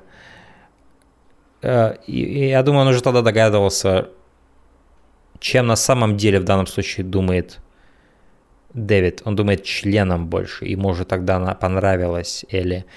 И, и, и если вы посмотрите на то, как э, Трой Бейкер смотрит на него, мне кажется, там читается. И поэтому здесь он как бы вызывает голосу разума Дэвида, говорит, что нет, мы должны поступить вот так. Ты сейчас думаешь... И он как бы боится поставить под вопрос авторитет Дэвида. А, что зачем, зачем нам эта девочка? Как ты можешь это объяснить? Дэвид говорит, но если мы ее оставим, она умрет, говорит, одна. И Джеймс прибегает к последней такой мере, очень смелой мере. И он, по сути, говорит, ну, возможно, Богу так угодно. Ведь ты нам все время толдычишь про Бога. Про то, что как все не просто так. И он говорит, может быть, такова воля Бога. И Джеймс, и, и Дэвид поворачивается и начинает понимать, что здесь происходит. И между ними происходит немой диалог. И, возможно, это как бы немножко похоже на то, что происходит между Перри и Катлин э, в какой это был четвертый или пятый эпизод, когда мы видим, что Перри это единственный тот, кто понимает, что делает Катлин, когда приносит этих трупов. Катлин обращает э, ярость масс для того, чтобы свои собственные цели выполнить. Ей, ей, ей плевать, кто на самом деле убил. Или, во, всяком случае, в данный момент ей плевать, кто на самом деле убил этих детей, которых ей принесли. Э, она хочет обернуть Рейдж на свою цель, которая у нее изначально была. И это найти Генри и Сэма. И мы видим, как Перри смотрит такими понимающими глазами, единственный всей этой толпы, кто понимает, что происходит. И здесь очень похожий момент происходит между Джеймсом э, и Дэвидом. И такой между ними не мой диалог происходит. Не смей, не смей, блядь, использовать мои, мой предмет манипуляции, мой инструмент манипуляции всеми этими овцами против меня. Да, ты прекрасно осведомлен, что я использую религию, чтобы руководить всеми этими людьми, их глупостью, их э, необразованностью, их отчаянностью. А, не смей сейчас использовать этот инструмент против меня, ты в моем подчинении. Вот что между ними происходит. Это, по сути, возможно, первый раз, когда Джеймс как бы э, ставит под вопрос авторитет э, Дэвида, и через вот такую фразу он, возможно, заявляет, я знаю, что ты здесь на самом деле делаешь. Я знаю, что ты нам просто хуйню тут втираешь. И я думаю, Джеймс... Почему Джеймс продолжает допускать такое поведение Дэвида и вот эту манипуляцию? Хотя он находится за пределами этим, этой манипуляции, что манифестирует себя еще и визуально в том, как все едят охотно эту еду, но Джеймс, будучи тем, у кого есть сверхзнания относительно всех остальных овец, он так скрипя челюстями и напрягая эм, челюсти и скулы ест это мясо. Потому что он, он единственный, кто понимает, какую плоть они едят, чью плоть они едят. И ровно так же он единственный, кто понимает, а, в чем природа этих проповедей, в чем природа всех этих отсылок к Богу. А, он единственный, кто понимает. И Дэвид смотрит на него стальным взглядом, и Джеймс опускает вниз глаза – и медленные борозды правления, вот эти вот, они выскальзывают из рук от Дэвида. Ему нужен сильный союзник, которого, возможно, он увидит, э, в том числе в Эле. Тот, кто сможет помогать, пом- поможет ему вырулить эту ситуацию. Потому что сам Дэвид тоже немножечко в таком отчаянном положении. Я не уверен, насколько он это осознает, но в, в отчаянном положении тоже находится. А, и там здоровский кадр происходит, когда Элли, по сути, я вам его до этого не упомянул, когда Элли выходит на улицу, она видит, как вороны, так встрепенувшись, улетают в стаю, и она понимает какое-то движение, и она видит группу Дэвида. И она прибегает домой в попыхах и, да, и будет Джоэла и объясняет ему, не засыпай, вот тебе нож, если они тебя найдут, ты должен выжить любой ценой, короче, не дай себя убить. Вот, и Джоэлу предстоит тяжелое пробуждение после нескольких дней сна. Вот. А, и Элли, как и по, по сути это происходит в игре, она оседла, оседлает лошадь э, и, и, и начинает стрелять в группу Дэвида и привлекать к себе внимание, чтобы увести их подальше от э, дома, где Джоэл э, лежит беззащитный. Вот. А, и мне кажется, уже в этот момент Дэвид полностью понимает, что на самом деле происходит, а, что она защищает. И эта лояльность, опять же, ему нравится. В Элли это то, как он понимает, хорошо, если это грамотно все сманипулирую, я смогу это эксплуатировать, и она также будет верна мне. Я просто запру ее в такой тюрьме э, ментальной, где она будет моим узником и будет меня защищать, точно так же, как она сейчас защищает своего отца. Вот. И Джеймс по сути, убивает лошадь, с которой кубарем катится Элли, она теряет сознание, а, и они, и Джеймс, э, Дэвид так берет ее на руки, Джеймс там почти э, уже был готов ее пристрелить, и вся эта группа обозленных мужиков тоже призывали его это сделать, он же был готов. Это тоже такой значимый момент, потому что против его приказа они уже пошли, по сути, и эм, они хотели убить ее, хотя он им сказал этого не делать. И мы видим, как вот э, не подконтрольно все это на самом деле Дэвиду, хоть он и имеет большое влияние на это комьюнити. И, они, и, и Дэвид берет на руки Элли и говорит, если вы действительно хотите произвести возмездие и так голодны до него, так и сделайте это, найдите его.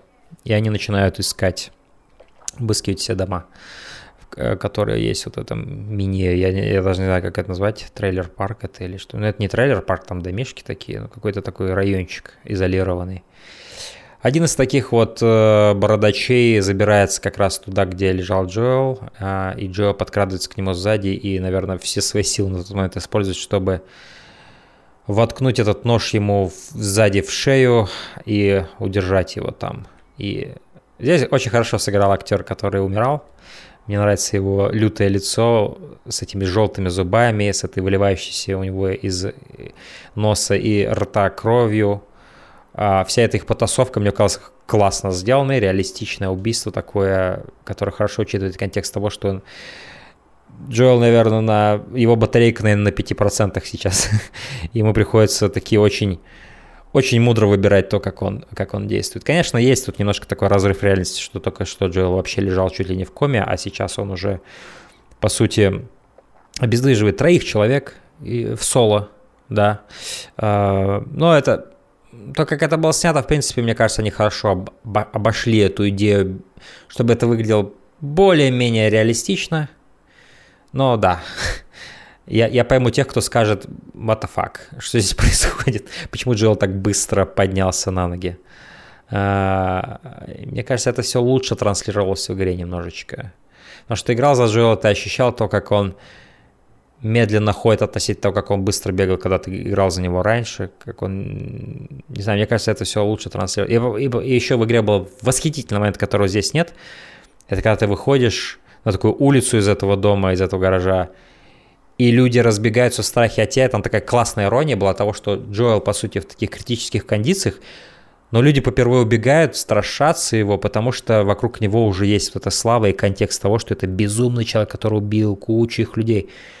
И в игре это объясняется тем, что ты реально убиваешь кучу людей, и они объяснили, они обернули эту игровую условность того, что тебе надо подавать геймплей, подавать тебе порционно вот этих вот людей, которых ты будешь постоянно убивать, и обернули это в очень умно в то, что Джо стал этим бугименом. И была некоторая классная, очень умная ирония в том, что он сейчас в критических кондициях, но все боятся к нему подойти, попытаться убить его, потому что он вот этот злой, безумный человек. И, это опять же еще хорошо тебе показывало относительность насилия, о которой я говорил, которая лучше, лучше исследуется во второй части. Скорее, даже не лучше, а глубже исследуется во второй части партию of Us. Um, в общем, такое сплетение очень здоровских идей сразу работало, и что опять же делало эту всю главу интереснее, просто интереснее ее проходить. Поэтому одна из интереснейших в игре глав и эмоционально самых заряженных. Потому что вот ровно как ты, собственно говоря, скажем так, когда ты играешь за Элли, не знаешь, что там произошло с Джоэлом, когда ты играешь за Джоэла, пробираешься через этот городок, ты понятия не имеешь, что там сейчас происходит с Элли. Это продолжительные куски геймплея, которые ты играешь, и ты, тебя терзают просто какая-то, какой-то страх за этого героя, которого ты дико уже полюбил.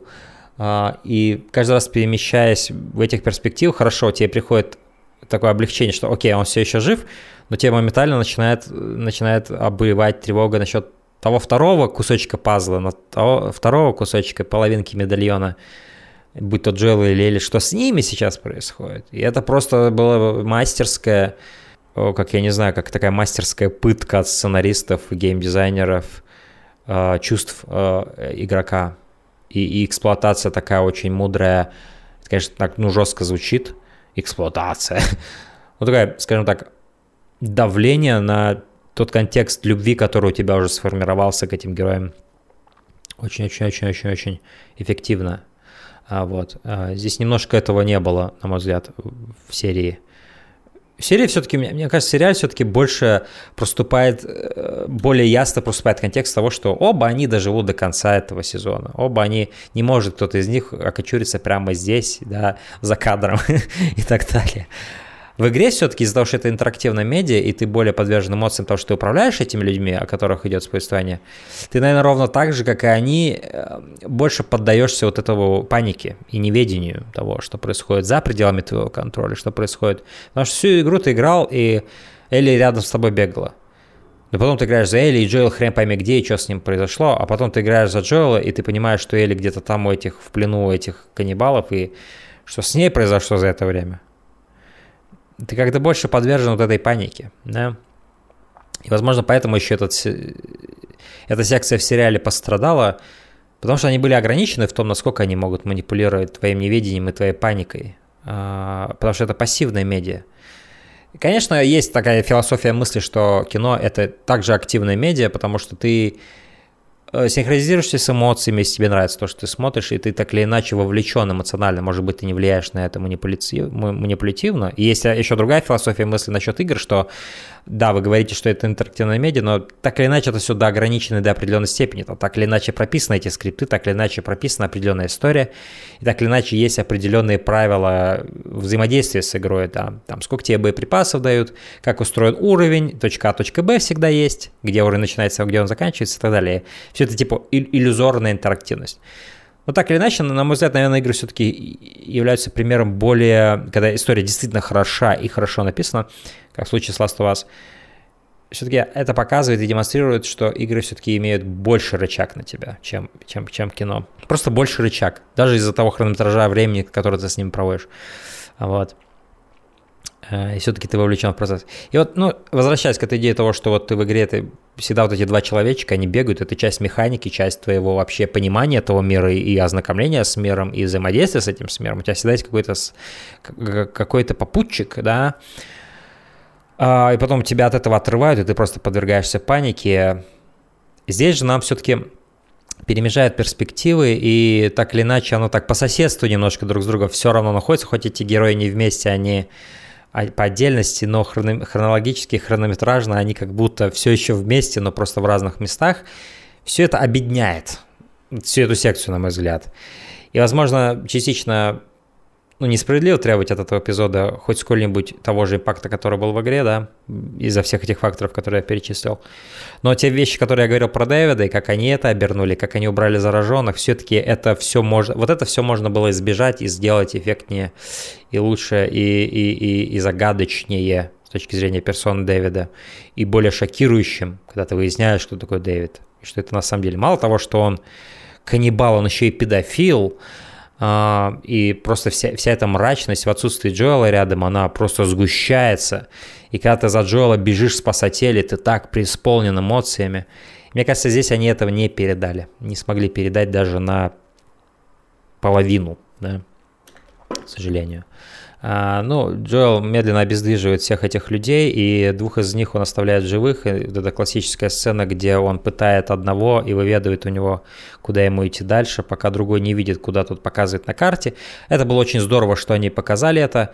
Конечно, такой выплэш может произойти в плане того, что, о, Джоэл уже такой бодрый и так хорошо их пиздит, его глаза просто ясно ясность в его глазах, как будто и не было всей этой секции, где он там несколько, сколько он там дней лежал на полу в коме, можно сказать.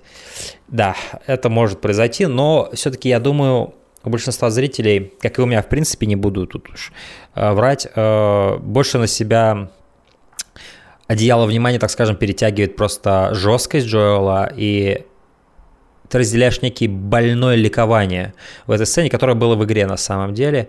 Джоэл творит страшные вещи, он творит необязательное насилие, потому что тот человек реально показал ему, куда идти, он мог бы его просто оставить связанным здесь, но он, по сути, на, на глазах у его друга режет его и убивает, по сути, ножом в брутальной сцене, а до этого он там вонзает нож в колено и грозится вытащить там коленную чашечку этим ножом. Это, конечно, все очень здорово. Хотя вот я, одна претензия у меня есть все-таки к этой сцене. В остальном мне эта сцена очень понравилась. Мне кажется, она очень хорошо передала энергию того, что происходило в игре, всю жесткость того, что происходило в игре.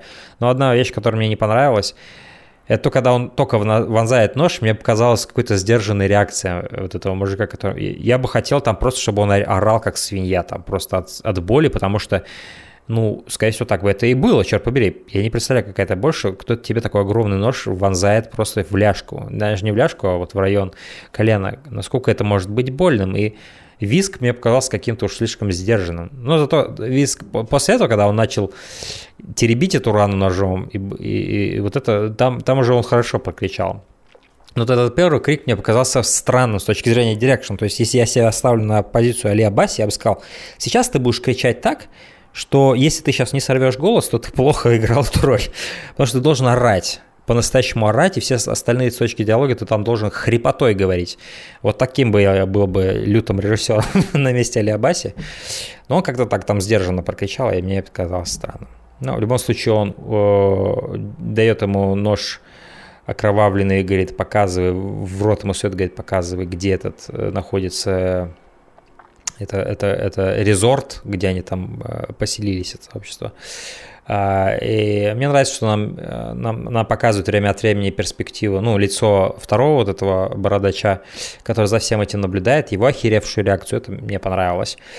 А, это нам просто показывает уже отчаянность этих людей, которых мы э, э, до этого видели, как они были в этом комьюнити, и мы видим примерно, у нас есть контекст того, что это обычные люди, которые просто выполняли приказ Дэвида, имеют свои какие-то, конечно же, там низменные вот эти вещи насчет мести, которые, опять же, конечно же, эти все низменные вещи будут у Эли во второй части, абсолютно те же самые.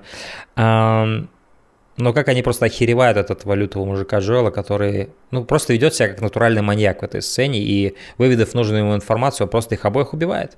Без какого-либо тени эм, какой-то, скажем так, нерешительности или раздумий. Он настолько зол, он настолько зол на этих людей не только за свою рану, но и за проспект того, что или, возможно, уже убили, и, возможно, уже там что-то с ней еще сделали.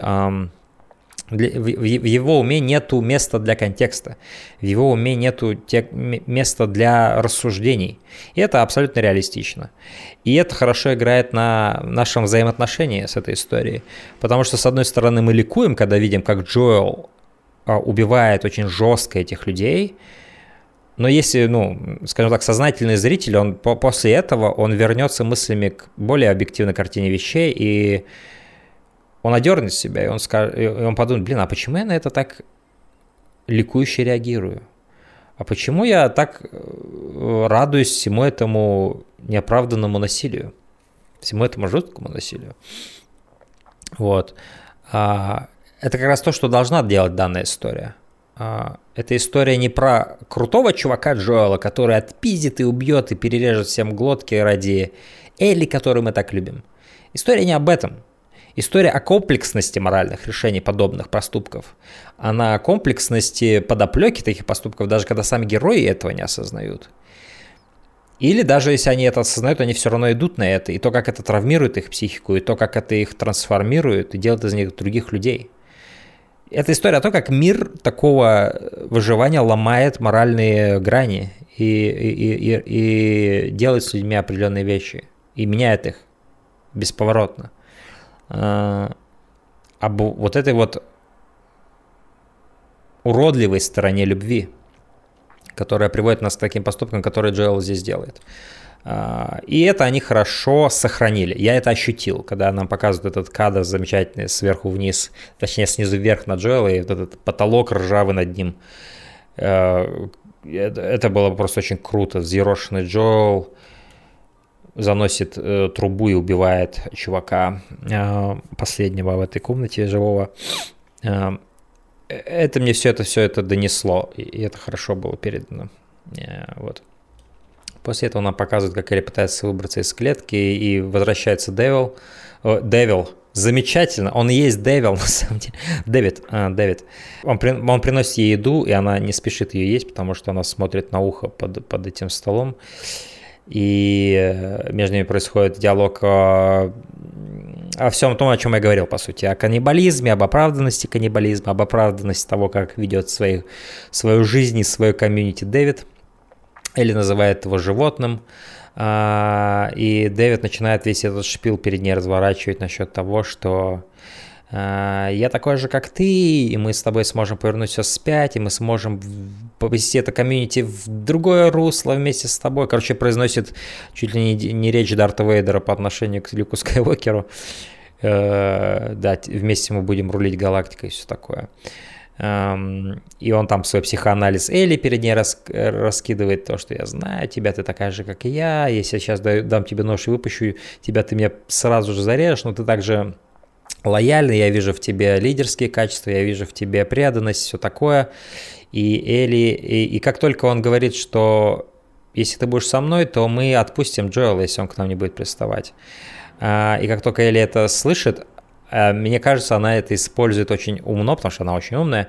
И здесь Элли оперирует на полном уровне своего интеллекта, не как вот в сцене у костра, где она не понимала, кто перед ней сидит.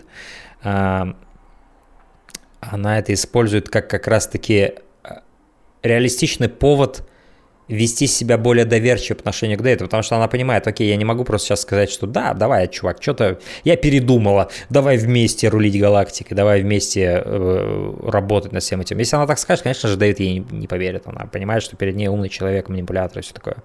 Но когда Дэвид предлагает ей эту сделку, она понимает, окей, теперь я могу притвориться, что у меня есть выгода быть с ним на первых порах, и Дальше, типа, он меня переубедит и по-настоящему обернет в свою веру и так далее. Всю эту чушь, которую он нес там про кардицепс и параллели с его деяниями и так далее. Это хорошо, как они это здесь... Э, э, э, этого не было в игре, он не произносил эту речь в игре насчет кардицепса, насчет параллели с тем, как люди выживают, как он выживает и так далее. Его вера, по сути, это кардицепс, как вот философия, которую ему надо адаптировать, чтобы выжить в этом мире. А, вот его вера. Его вера не в том Боге, о котором он говорит всем в Библии. То есть он говорит там слова одни, но вкладывает в них значение, которое он им не объясняет. Ровно как он им не объясняет, что они едят человечину. Он продает им такое извращенное знание, которое он им, он им не объясняет.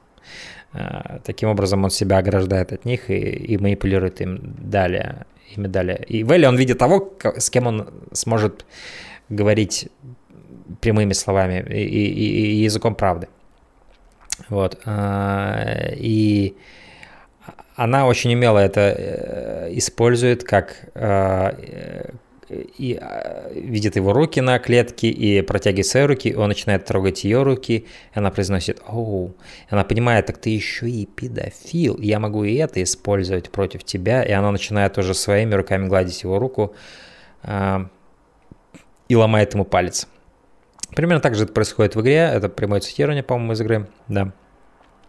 Здесь они более мощно показали, когда он начинает бить ее об э, э, решетку, по сути, там два рассечения, наверное, он и наносит, мы видим, как кровь э, хлещет из лица Элли, э, и мы видим сразу, как меняется в лице Дэвид после этого поступка, и как его доброта улетучивается, и как в нем загорала такая, скажем так, такая, такое задетое самолюбие. И я думаю, в этом случае Дэвид уязвлен даже не тем, что ему сломали там палец, а тем, что кто-то впервые увидел насквозь его bullshit. Кто-то впервые смог обставить его.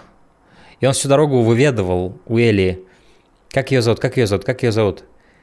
Для того, чтобы использовать это как рычаг давления на нее, как использовать это, скажем так, очередную фигуру на доске, ее, ее закрытости от него, убрать ее с доски. И такая маленькая победа. Ага, я знаю, как тебя зовут. Ты не хотела, чтобы я знал, как тебя зовут?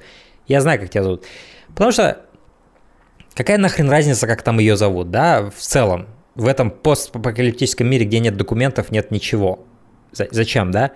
Но для Дэвида это то, о чем я говорил, это, это фигура на шахматной доске. И это очередной тир, который надо преодолеть, чтобы втереться в доверие. А, и э, начать свое влияние оказывать на этого человека. И он все время этого жаждал. И когда она ему это сказала?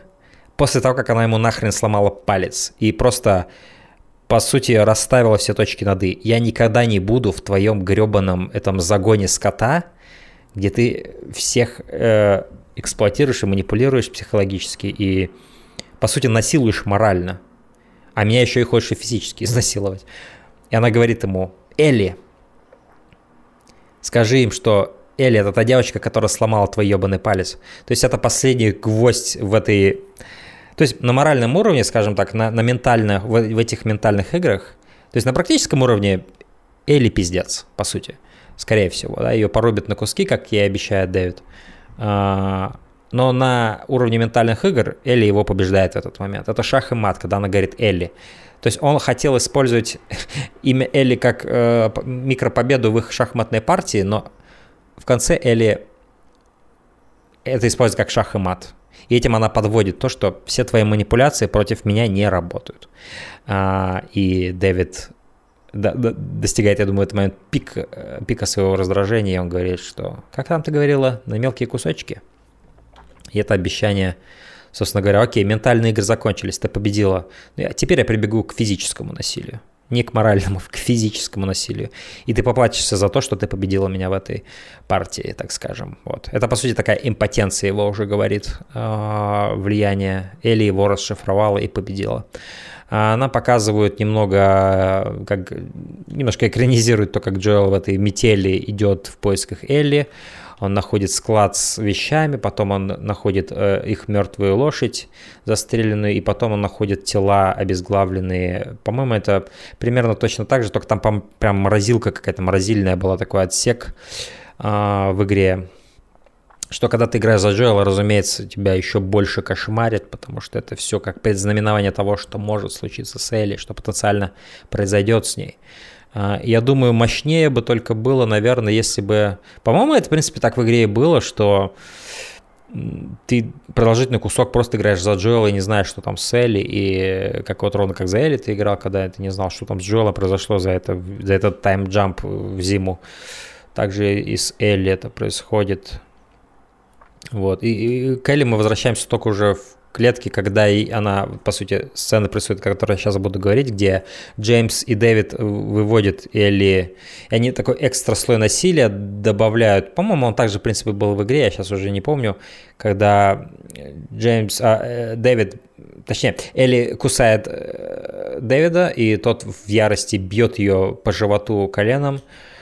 Очень здорово это было и в самом сериале показано, мне понравилось. Э, тебе просто мерзко от того, как вот этот взрослый мужик бьет девочку по животу, это, конечно, это, ну, это отвратительное зрелище. Таковым оно и должно быть. Они распластывают ее на вот этом вот э, столе э, разделочном, э, и Дэвид уже заносит топор, чтобы топорик такой, тесачок, чтобы, я не знаю, что он там хотел, может быть, а, а, отрубить ей руку или еще что-то, сделать ее смерть медленной, возможно. И последний козырь, который есть у Эли в рукаве, буквально в рукаве, кстати, у нее козырь, а, туз в рукаве, она говорит, посмотри, под моим рукавом я заражена, говорит, и теперь ты тоже заражен. Он, он задирает рукав и действительно видит, что там есть последствия кардицепса, вот этой э, инфекции от, от укуса зараженного. Как раз то, что нам подготовили. В этом плане, наверное, они стратегически хорошо распределили эпизоды подготовили в Left Behind эту предысторию, то, как ее укусили, и здесь укус сыграл свою роль уже в следующем эпизоде, восьмом, а, и он уже испуганными глазами смотрит на, Дэй, на, на Джеймса. А, и для Джеймса, мне кажется, это последний сигнал, что хорошо. Во мне раньше закрадывалась идея того, что нам надо из, избавиться от Дэвида, но теперь, я думаю, я буквально продлись эта сцена еще минуту, возможно, сам Джеймс бы захерачил бы Дэвида или, во всяком случае, попытался бы это сделать. А, и э, я не уверен, что Дэйд смог бы выбраться из этой ситуации в целом и объяснить ему, что на самом деле ну, эта девочка не может быть э, обращенной, э, потому что кто обращенный так борется за свою жизнь, как он впоследствии это говорит уже в полыхающем, в полыхающей столовой. It looks fuck, pretty fucking real to me, говорит э, Джеймс. Примерно тут, по-моему, все в слово в слово, как в игре между ними происходит. Э. И в этот момент Элли использует их замешательство, что, замешательство чтобы вонзить тесак в шею, э, в шею Джеймса. И тут такой несправедливый момент происходит, потому что Трей Бейкер мне гораздо здесь больше нравится, чем актер, который играет Дэвида. И такой, а, как вы могли убить Джеймса? Вот, но они убили Джеймса и так без, без эмоций довольно-таки вытаскивают тесак, без какого-либо жалости вытаскивает тесак из шеи э, Джеймса Дэвид. Что мне кажется тоже хорошей находкой. Я не помню, как это было в игре, опять же, но мне, кажется, мне это кажется хорошей находкой, потому что вот он достает, по сути, это, это орудие, э, тесак. По сути, он достает его одно орудие из другого орудия, потому что к Дэвиду он никогда не ощущал никаких эмоций как друга или еще что-то такое. Он был для него инструментом, ровно как этот тесак в его руке. Поэтому, по сути, как бы тут такой говорящий кадр, когда вот просто вот он достает этот тесак, уходит, но не показывают его лица даже Дэвида, и нам просто показывают Джеймса в одиночестве окровавленного. Трагедия Джеймса в том, что он слишком замешкал с тем, чтобы сместить Дэвида. Ему стоило это сделать раньше. Я думаю, на этой траектории находился Джеймс. Это такая немая, неоговоренная его динамика, которая была в этом эпизоде. Он был на, скажем так, на подступках последних к тому, чтобы стать новым лидером этой группы а, и, возможно, увести их в другое вообще место. Вот. Э, и он просто слишком замешкал и поплатился за это. И ситуация довела его до такой степени. После этого, по сути, происходит э, экранизация вот этой последней сцены этого эпизода зимой а, и э, венчает собой зимнюю секцию. Это босс-файт между Элли и Дэвидом.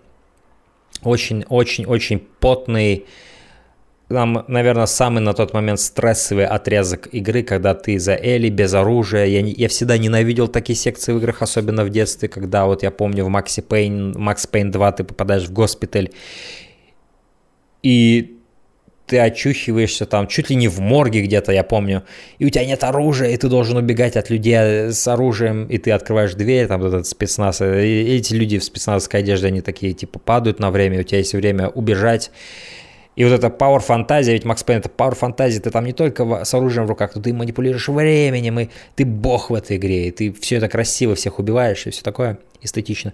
Um, ты управляешь временем, и все такое. А потом тебя лишают всего. Это был такой шокирующий, я помню, для меня момент, один из таких самых запомнившихся мне моментов моего гейминга вообще в детстве. Я настолько был, я настолько стрессовал, что я действительно бросал эту игру на год где-то. Я просто не мог морально вывести стресс этой ситуации. Я даже это упоминал в обзоре Dark Souls 1, насколько я помню где стресс вот этого от, отобранной всей моей силы был настолько велик, что я просто не мог выиграть в это дальше. Я не мог даже предпринимать попытки пройти эту игру, потому что я настолько трясся и потел. И в игре вот Last of Us это примерно похожий момент, когда у тебя нет ничего, и есть вот этот вот маньяк, педофил, каннибал, псих – который в объятом огнем вот этой вот столовой, э, закусочной ходит и ищет тебя, и, и, и, и ведет с тобой, ну, как бы он монолог, но как диалог. И он говорит, ну, здесь в сериале он говорит, что никто из нас сегодня не умрет, потому что я передумал. Я сделаю тебя своей рабыней, я, я, я, сделаю, я, я сделаю тебя, я, я сделаю тебя секс-рабыней. Ну, другими, другими словами, но он дает понять, я тебя, говорит, научу, я тебя, я тебя проучу, и я буду учить тебя. И, соответственно, он угрожает ей ментальным уничтожением и физическим надругательством над ней. И в этот момент, э, по сути, из страха э, взгляд Беллы Рэмзи меняется на ярость, потому что это ее настолько глубин, глубоко возмущает, что она забывает про свой страх. И, по сути, в ней просыпается хищник – и, и она нападает уже, да, она маленькая девочка, которая не ровня Дэвиду в силе, но она, она, несмотря на что это, нападает на него. И здесь они сократили, разумеется, потому что в игре там несколько стадий есть этого босс-файта, ты несколько раз ранишь Дэвида, прежде чем между вами завязываются финальные конфронтации, драка. Но говоря о том, что, по сути, до сей поры серия была во всем хуже, чем игра, можно поспорить, что начиная с этой поры она становится лучше и в какой-то степени чуть-чуть реабилитирует этот эпизод. А, потому что вот что-что, а гребаного педофила-насильника этот актер сыграл замечательно. Замечательно. И на этом не было такого акцента, насколько я помню, в игре. На вот этом моменте того, что он прямо здесь хочет ее просто изнасиловать. А, и вот это все вокруг полыхает, и как Белла Рэмзи играет замечательно жертву насилия и изнасилования, и вот этот хоррор в ее крике, где она понимает, что происходит, он даже тянется к своим штанам, я помню, к ремню, к своему, и он говорит, о, я, ты, ты что, до сих пор не поняла, что я люблю, как, э, это моя любимая часть, когда, когда, говорит, сопротивляются. Э, Типа, и, и, он, и, он, и он намекает на то, что да, ты меня несколько раз ранил, но это меня только э, завело, и я еще с еще большим и как он это говорит, нет никакого, не, не кричи, нет никакого, нет ничего страшного в любви, говорит, и он тянется к своим штанам в этот момент, и она использует эту э, свою освободившуюся руку, чтобы схватить Исаак и вонзает ему в шею, и после этого Белл Рэмзи выдает просто, конечно, инфернальный актинг, где она замахивается, я не знаю сколько раз, я, если бы я начал это считать, я бы, наверное, устал это делать, и она просто превращает, наверное, вместе он нам не показывает, что там происходит с головой, э, но это такая более продолжительная секция того, как нам показывают, как Элли раз за разом замахивается, и кровь брызжет прямо в объектив э, камеры. И просто абсолютно шедевральный актинг от Беллы Рэмзи. Такой вне тела, как будто трансцендентальный такой у нее, она уже просто теряет на вот этот миг любую человечность и такой первобытный акт насилия происходит, где она просто, забыв все, забыв себя, забыв что угодно, просто видит перед собой демона, которого надо истребить, уничтожить и просто стереть в пыль. Это зло из этого мира.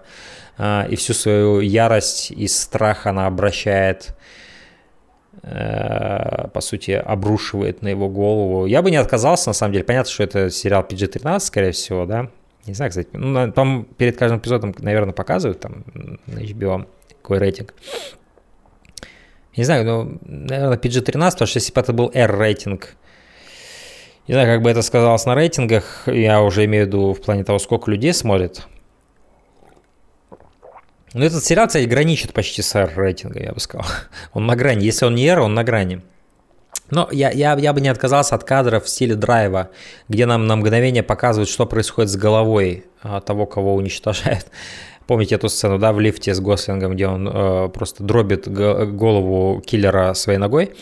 А здесь бы я не отказался на, на мгновение, чтобы нам показали просто вот просто как э, разрезанный арбуз голову, ошметки ее распростершиеся по, по полу э, Дэвида, потому что, мне кажется, это бы еще, еще лучше бы продемонстрировало вот этот больной катарсис, который мы как зрители ощущаем в таком правосудии, так скажем, которое происходит. Если в случае с Джоэлом это было более серая мораль, да, все-таки стоило ли ему убивать так жестко этих людей, которые, по сути, вывели, ну, дали ему всю информацию, ну, не имели какого-то прям уж сильно там мотива. Они, конечно, шли и искали его, чтобы его убить, но, скорее всего, они бы его просто пристрелили, там не было бы какой-то дикой расправы и так далее.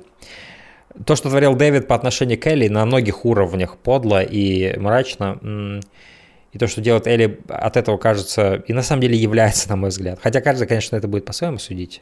Мы уже возвращаемся к идее того, что делать с педофилами, да, кто-то говорит смертная казнь, кто-то говорит пожизненное заключение, кто-то говорит их надо лечить и так далее. Но я думаю, большинство это вызовет глубинный катарсис, то, что происходит, при всем ужасе того, что происходит. Я думаю, что, в принципе, люди были бы не против, если бы нам показали разможженную голову Дэвида как просто такой восклицательный знак под правосудием, которое здесь происходит. А, потому что здесь происходит не только правосудие, но и травма. Происходит травма, которая происходит с Элли. Она никогда ни против кого такое насилие не обращала. Никогда. Особенно против ну, мыслящего э, живого человека. И с ней происходит то, что навсегда ее поменяет, то, что навсегда ее, э, скажем так, часть ее разру... ну, сломает, часть ее будет уничтожена после зимы, эм, секции вот этой зимней.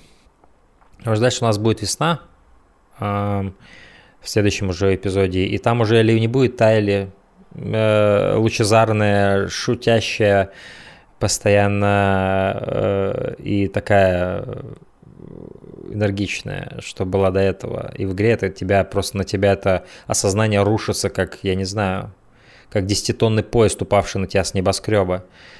А, хотя что это за поезд, который всего лишь 10 тонн весит? Ну, поняли, да?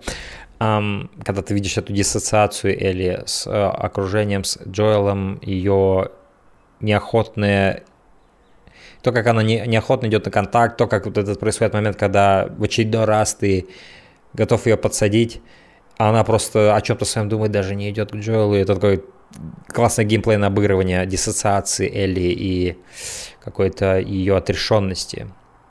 Оно просто крушит твою душу, все, все эти осознания.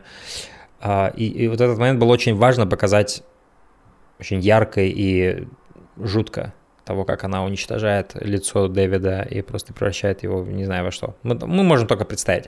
Конечно, здесь можно сказать, с одной стороны, что да, воображение работает лучше, чем любое, что бы они там могли сделать. Ну, я поспорю, потому что я, опять же, приведу в пример Драйв. Там довольно реалистично показывали голову, которая превращается в месиво, и это просто жуткое зрелище. И оно усилило, мне кажется. Просто, просто порой больше это больше, знаете. Вот, типа говорят же, вот иногда меньше это больше, но порой больше это больше. И я не знаю, зачем я на это так долго остановился. Это не, не, не такой же big deal, что нам не показали лицо, э, голову Дэвида или то, что там от нее осталось. Нам, по сути, показали, скажем так, больше агенцию и инициативу Элли, и то, что происходит с Элли, потому что это куда более ценно. А, то, что с ней психологически происходит этот момент, как она плачет, заносит эти удары один за другим и просто обрушивает всю свою ярость и боль, и страх, и, и, и, и, и злобу, и все такое. Вот. И, и в моменте этого сама травмируется, потому что мир, весь этот мир довел ее до того, что ей пришлось это делать, чтобы защитить себя. Ей пришлось это делать, чтобы и, конечно же, разумеется, все это здорово подчеркивается тем, что все вокруг полыхает. Весь мир вокруг Мили, Элли, по сути, горит. Символически это мир рушится вокруг Элли. То, что она думала о мире, рушится вокруг нее. То, что она подозревала, становится реальностью. И, по сути, мир полыхает, мир горит, он в огне. Так, как, так же, как и вся эта столовая.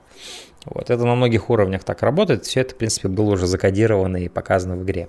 И они, конечно же, изменили один момент, потому что э, в игре Джо прибегает на помощь в последний момент, когда уже, по сути, не надо ни, ни о чем помогать, или сама все сделала, и он как бы э, останавливает Элли. И, их, ну, кто знает, сколько вы Элли еще там бил тесаком в игре. Возможно, так же, как и в сериале. В сериале они ей дали вымахаться столько, сколько она посчитала нужным, и она сама вышла из этого полыхающего здания.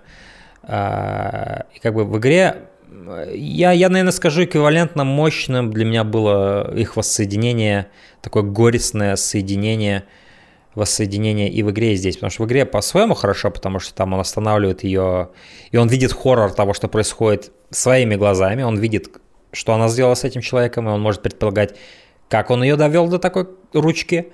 И при этом он такой свою заботу проявляет тем, что он останавливает ее, и он обнимает ее. И там скоро Густав Сантаолали великолепно играет, который просто, блядь, меня в, в глубокую тоску и ужас и боль погрузил этот саундтрек Густава Сантаолали, а, где я просто прочувствовал всю, весь пиздец, короче, гайс, выражаясь высокохудожественным литературным языком, весь пиздец и неправильность и ужас этой ситуации и грусть этой ситуации транслирует.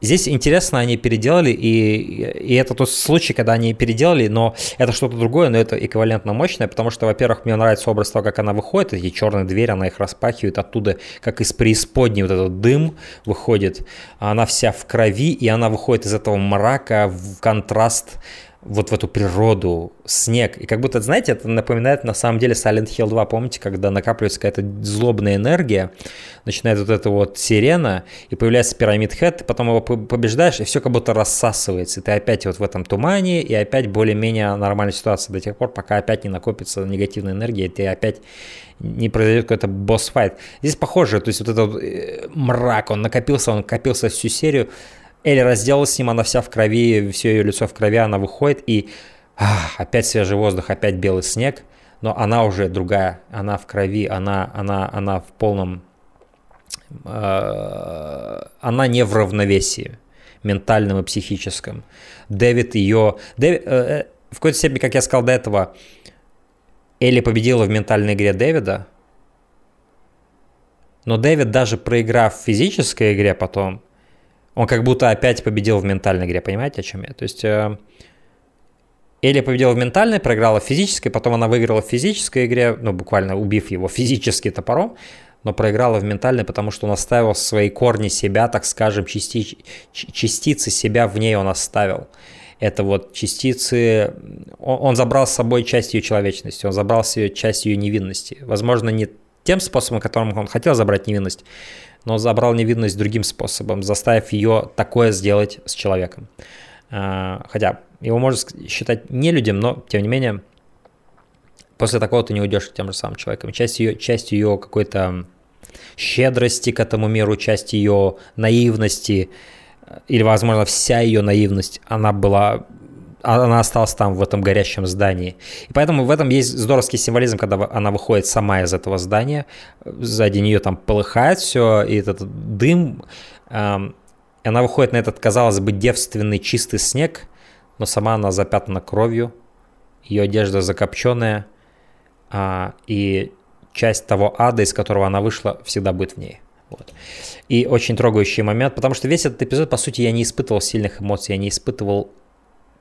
Я довольно ровно его смотрел, довольно безразличный, что было довольно большим тревожным знаком для меня, что было вызвано всеми теми фактами, которыми я перечислял весь этот эпизод. Почему я так себя чувствовал весь эпизод довольно отрешенно. А вот этот момент их воссоединения, он как будто, Ох, окей, мы вернулись в ту струю. И как бы, знаете, это даже, ну, это работает на многих, потому что я много раз говорил в этом эпизоде, вот как с третьим эпизодом моя проблема. Этот сериал работает, и это, нет, даже не это, эта история работает, когда Джоэл и Элли вместе. И игра это хорошо понимала, потому что Джоэл и Элли все время вместе в игре. Кроме того момента, когда они умно а, отбирают у тебя это, и это работает на другой эффект.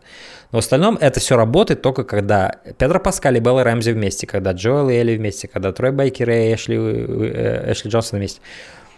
И как будто, знаете, как будто вот это, вот, опять же, это сбылось. То есть весь, весь этот эпизод, когда они были по отдельности большую часть времени, он для меня не особо работал, этот эпизод, и все вот эти нововведения и, и исключение какого-то контента из игры, все это меня расстраивало. Но как только они наконец воссоединились, и когда она в истерике не понимает, э, кто ее сейчас сзади схватил, что за мужчина, boys are bad, boys are bad, boys are bad, крутится в ее голове, это тоже такая здоровская, скажем так, эм, демонстрация того, как девушки, которых изнасиловали, по сути, потом теряют э, доверие ко всему мужскому полу, потому что это рационально, разумеется, они не должны этого делать. Рационально это не логично, это неправда. Но это психологическая травма, и о рациональности здесь уже нет речи. Есть рефлекс, есть страх. Страх. И это трагично тоже довольно-таки образ, который был и в игре, и здесь запечатлен, когда Элли, Элли в страхе реагирует на объятия Джоэла, она в ужасе на них реагирует. И это такой проблеск того, что могло бы произойти очень трагичное, она бы могла перестать даже Джоэлу доверять после того ужаса и страха. Просто ее бы травмировало, если бы ее Дэвид изнасиловал или еще что-то такое. Если бы Джоэл позже пришел и, возможно, убил бы Дэвида сам, но уже было бы слишком поздно, и, и Элли была травмирована. И в этот момент нам показывают, что Элли была на последней ступени потери веры вообще в мужской пол, так скажем. И с этим она было бы трагичное отсечение Джоэла от ее жизни. Но, к счастью, она этого не допустила. И, к счастью, Джоэл пришел и, и напомнил ей о своем тепле и о своей любви к ней. Когда он хватает ее, говорит, это я, и хватает ее лицо в руки. Смотри, это я, говорит. Это я. И, и, и, ужас в глазах Педро Паскаля великолепно сыгран – как он смотрит на ее растерянное, окровавленное лицо, и вот этот контраст снега вокруг фантастически снято, на мой взгляд, очень-очень-очень здорово снято. Он говорит, и, и он впервые, по-моему, произносит это «It's okay, baby girl, I got you, baby girl». А, и, и, и, и это впервые, по-моему, когда он говорит это кому-то э, после смерти Сары. И, по сути, перед нами одновременно и трагичная сцена, и при этом перед нами прекрасная сцена. Потому что здесь мы видим уже, я думаю, отца и дочь по-настоящему, впервые как я и говорил, то есть драма этого сериала и эта история построена на вот этой серии отдалений и сближений, отдалений и сближений, отдалений и сближений. И поначалу они такие мелкие, где-то где шутка кому-то зашла друг к другу, где-то там мелкая какая-то раздражающий фактор, который отталкивает героев. Где-то они потом опять сближаются на основе чего-то, где-то потом опять отталкиваются, еще дальше. И вот так вот дальше, дальше, дальше, дальше, дальше. И по сути в этом эпизоде что происходит, это идет, скажем так, наибольшее отдаление за счет ужасов того, что происходит, а, что, по сути, Элли могла, как я и говорил, полностью потерять веру в мужской пол, который способен на такие страшные, ужасные вещи. А, и при этом вот этого соединения в последний момент, вот этого максимального отдаления и максимальное сближение сразу. И он называет ее Baby Girl. И, и их союз укрепляется, и они навсегда теперь неотделимы. навсегда теперь неотделимы. А, это, это уже такая безусловная... То есть, если в предыдущих эпизодах там Джоэл еще там притворялся, типа, ну, ты заслуживаешь выбор, так что я подумал. И, Эля такая, да, все, поехали. Все еще не проговоренные чувства, все еще не признанные, да, когда они вместе стреляют из винтовки, там примерно почти ты уже видишь, как отец и дочь. Um, ну вот это была последняя, я думаю, капля, а, когда он говорит ей baby girl, и это все. И, и, и не, зря он обнимает ее рукой, нам показывают на руке часы, которые Сара ему подарила, которые Сара починила, и которые, по сути, он таскал как мементу о ней все эти 20 лет. А, вот. И это не зря такой фрейминг. Э, и глубинная тоска и боль, с которой он обнимает Элли, но после этого очень важный момент, то, как Элли смотрит на Джоэла, потому что знаете, что происходит, как я это читаю, когда она смотрит на него, она смотрит на него лицом, которое как будто с которого стерлись ужасы только что произошедших событий, но кровь все еще на этом лице.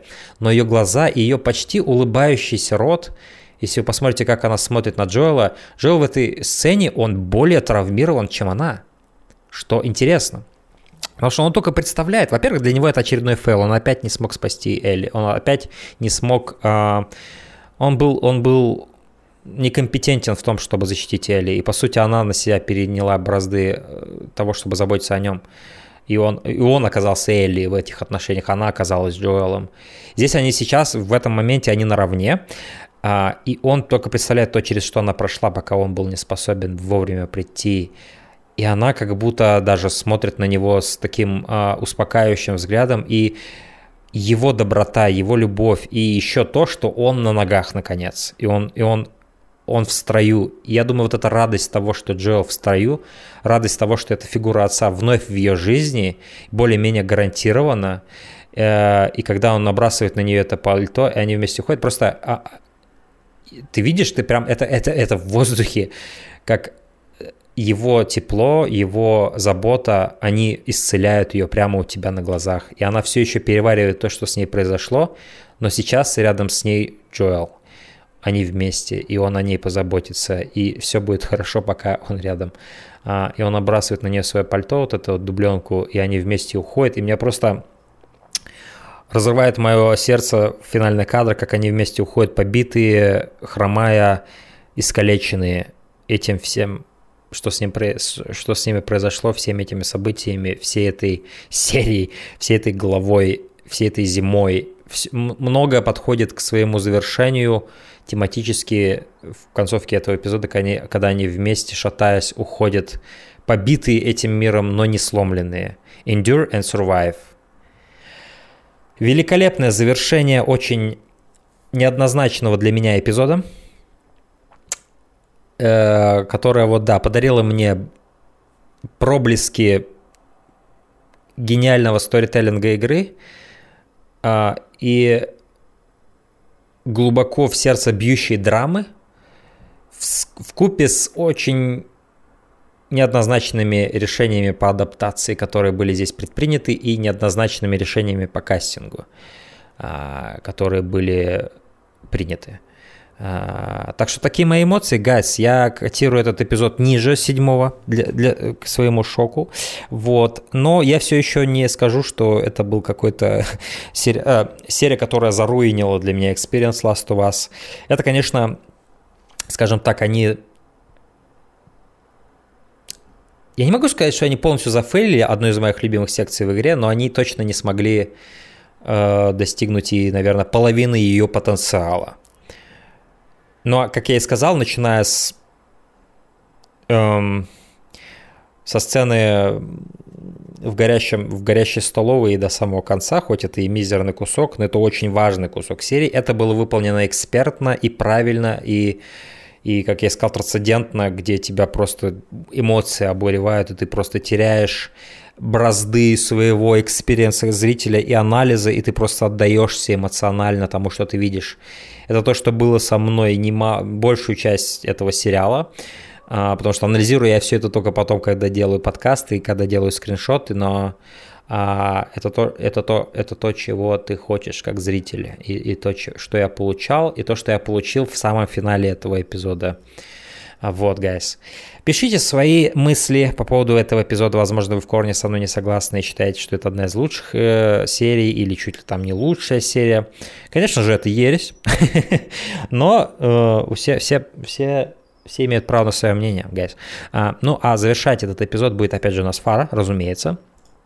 И ее а, трек под названием Law of Life, который на самом деле впоследствии, когда я уже избрал его и послушал, а, в нем есть строки, которые частично подходят под то, что произошло в этой, в, в этой серии, guys. Вот, а, поэтому в этот раз я очень тематически хорошо подобрал, причем не намереваясь это сделать, но так получилось. Uh, boys are bad, of life, guys. Слушаем Фара, of life и услышимся через неделю, когда я буду говорить о последнем девятом эпизоде Last of Us от HBO. Всем пока.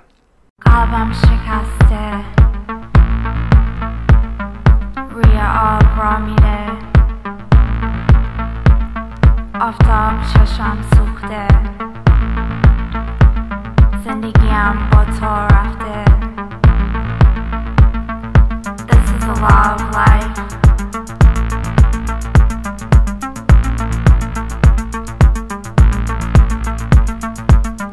love life.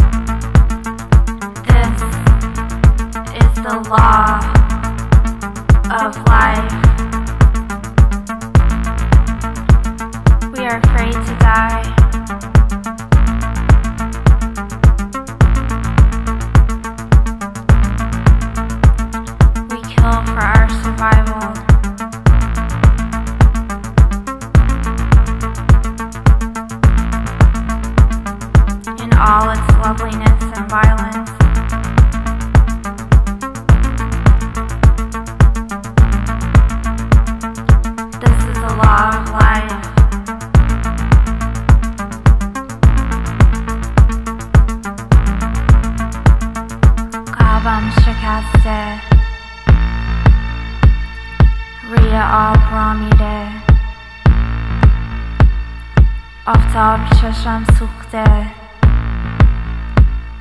زندگیم با تو رفته.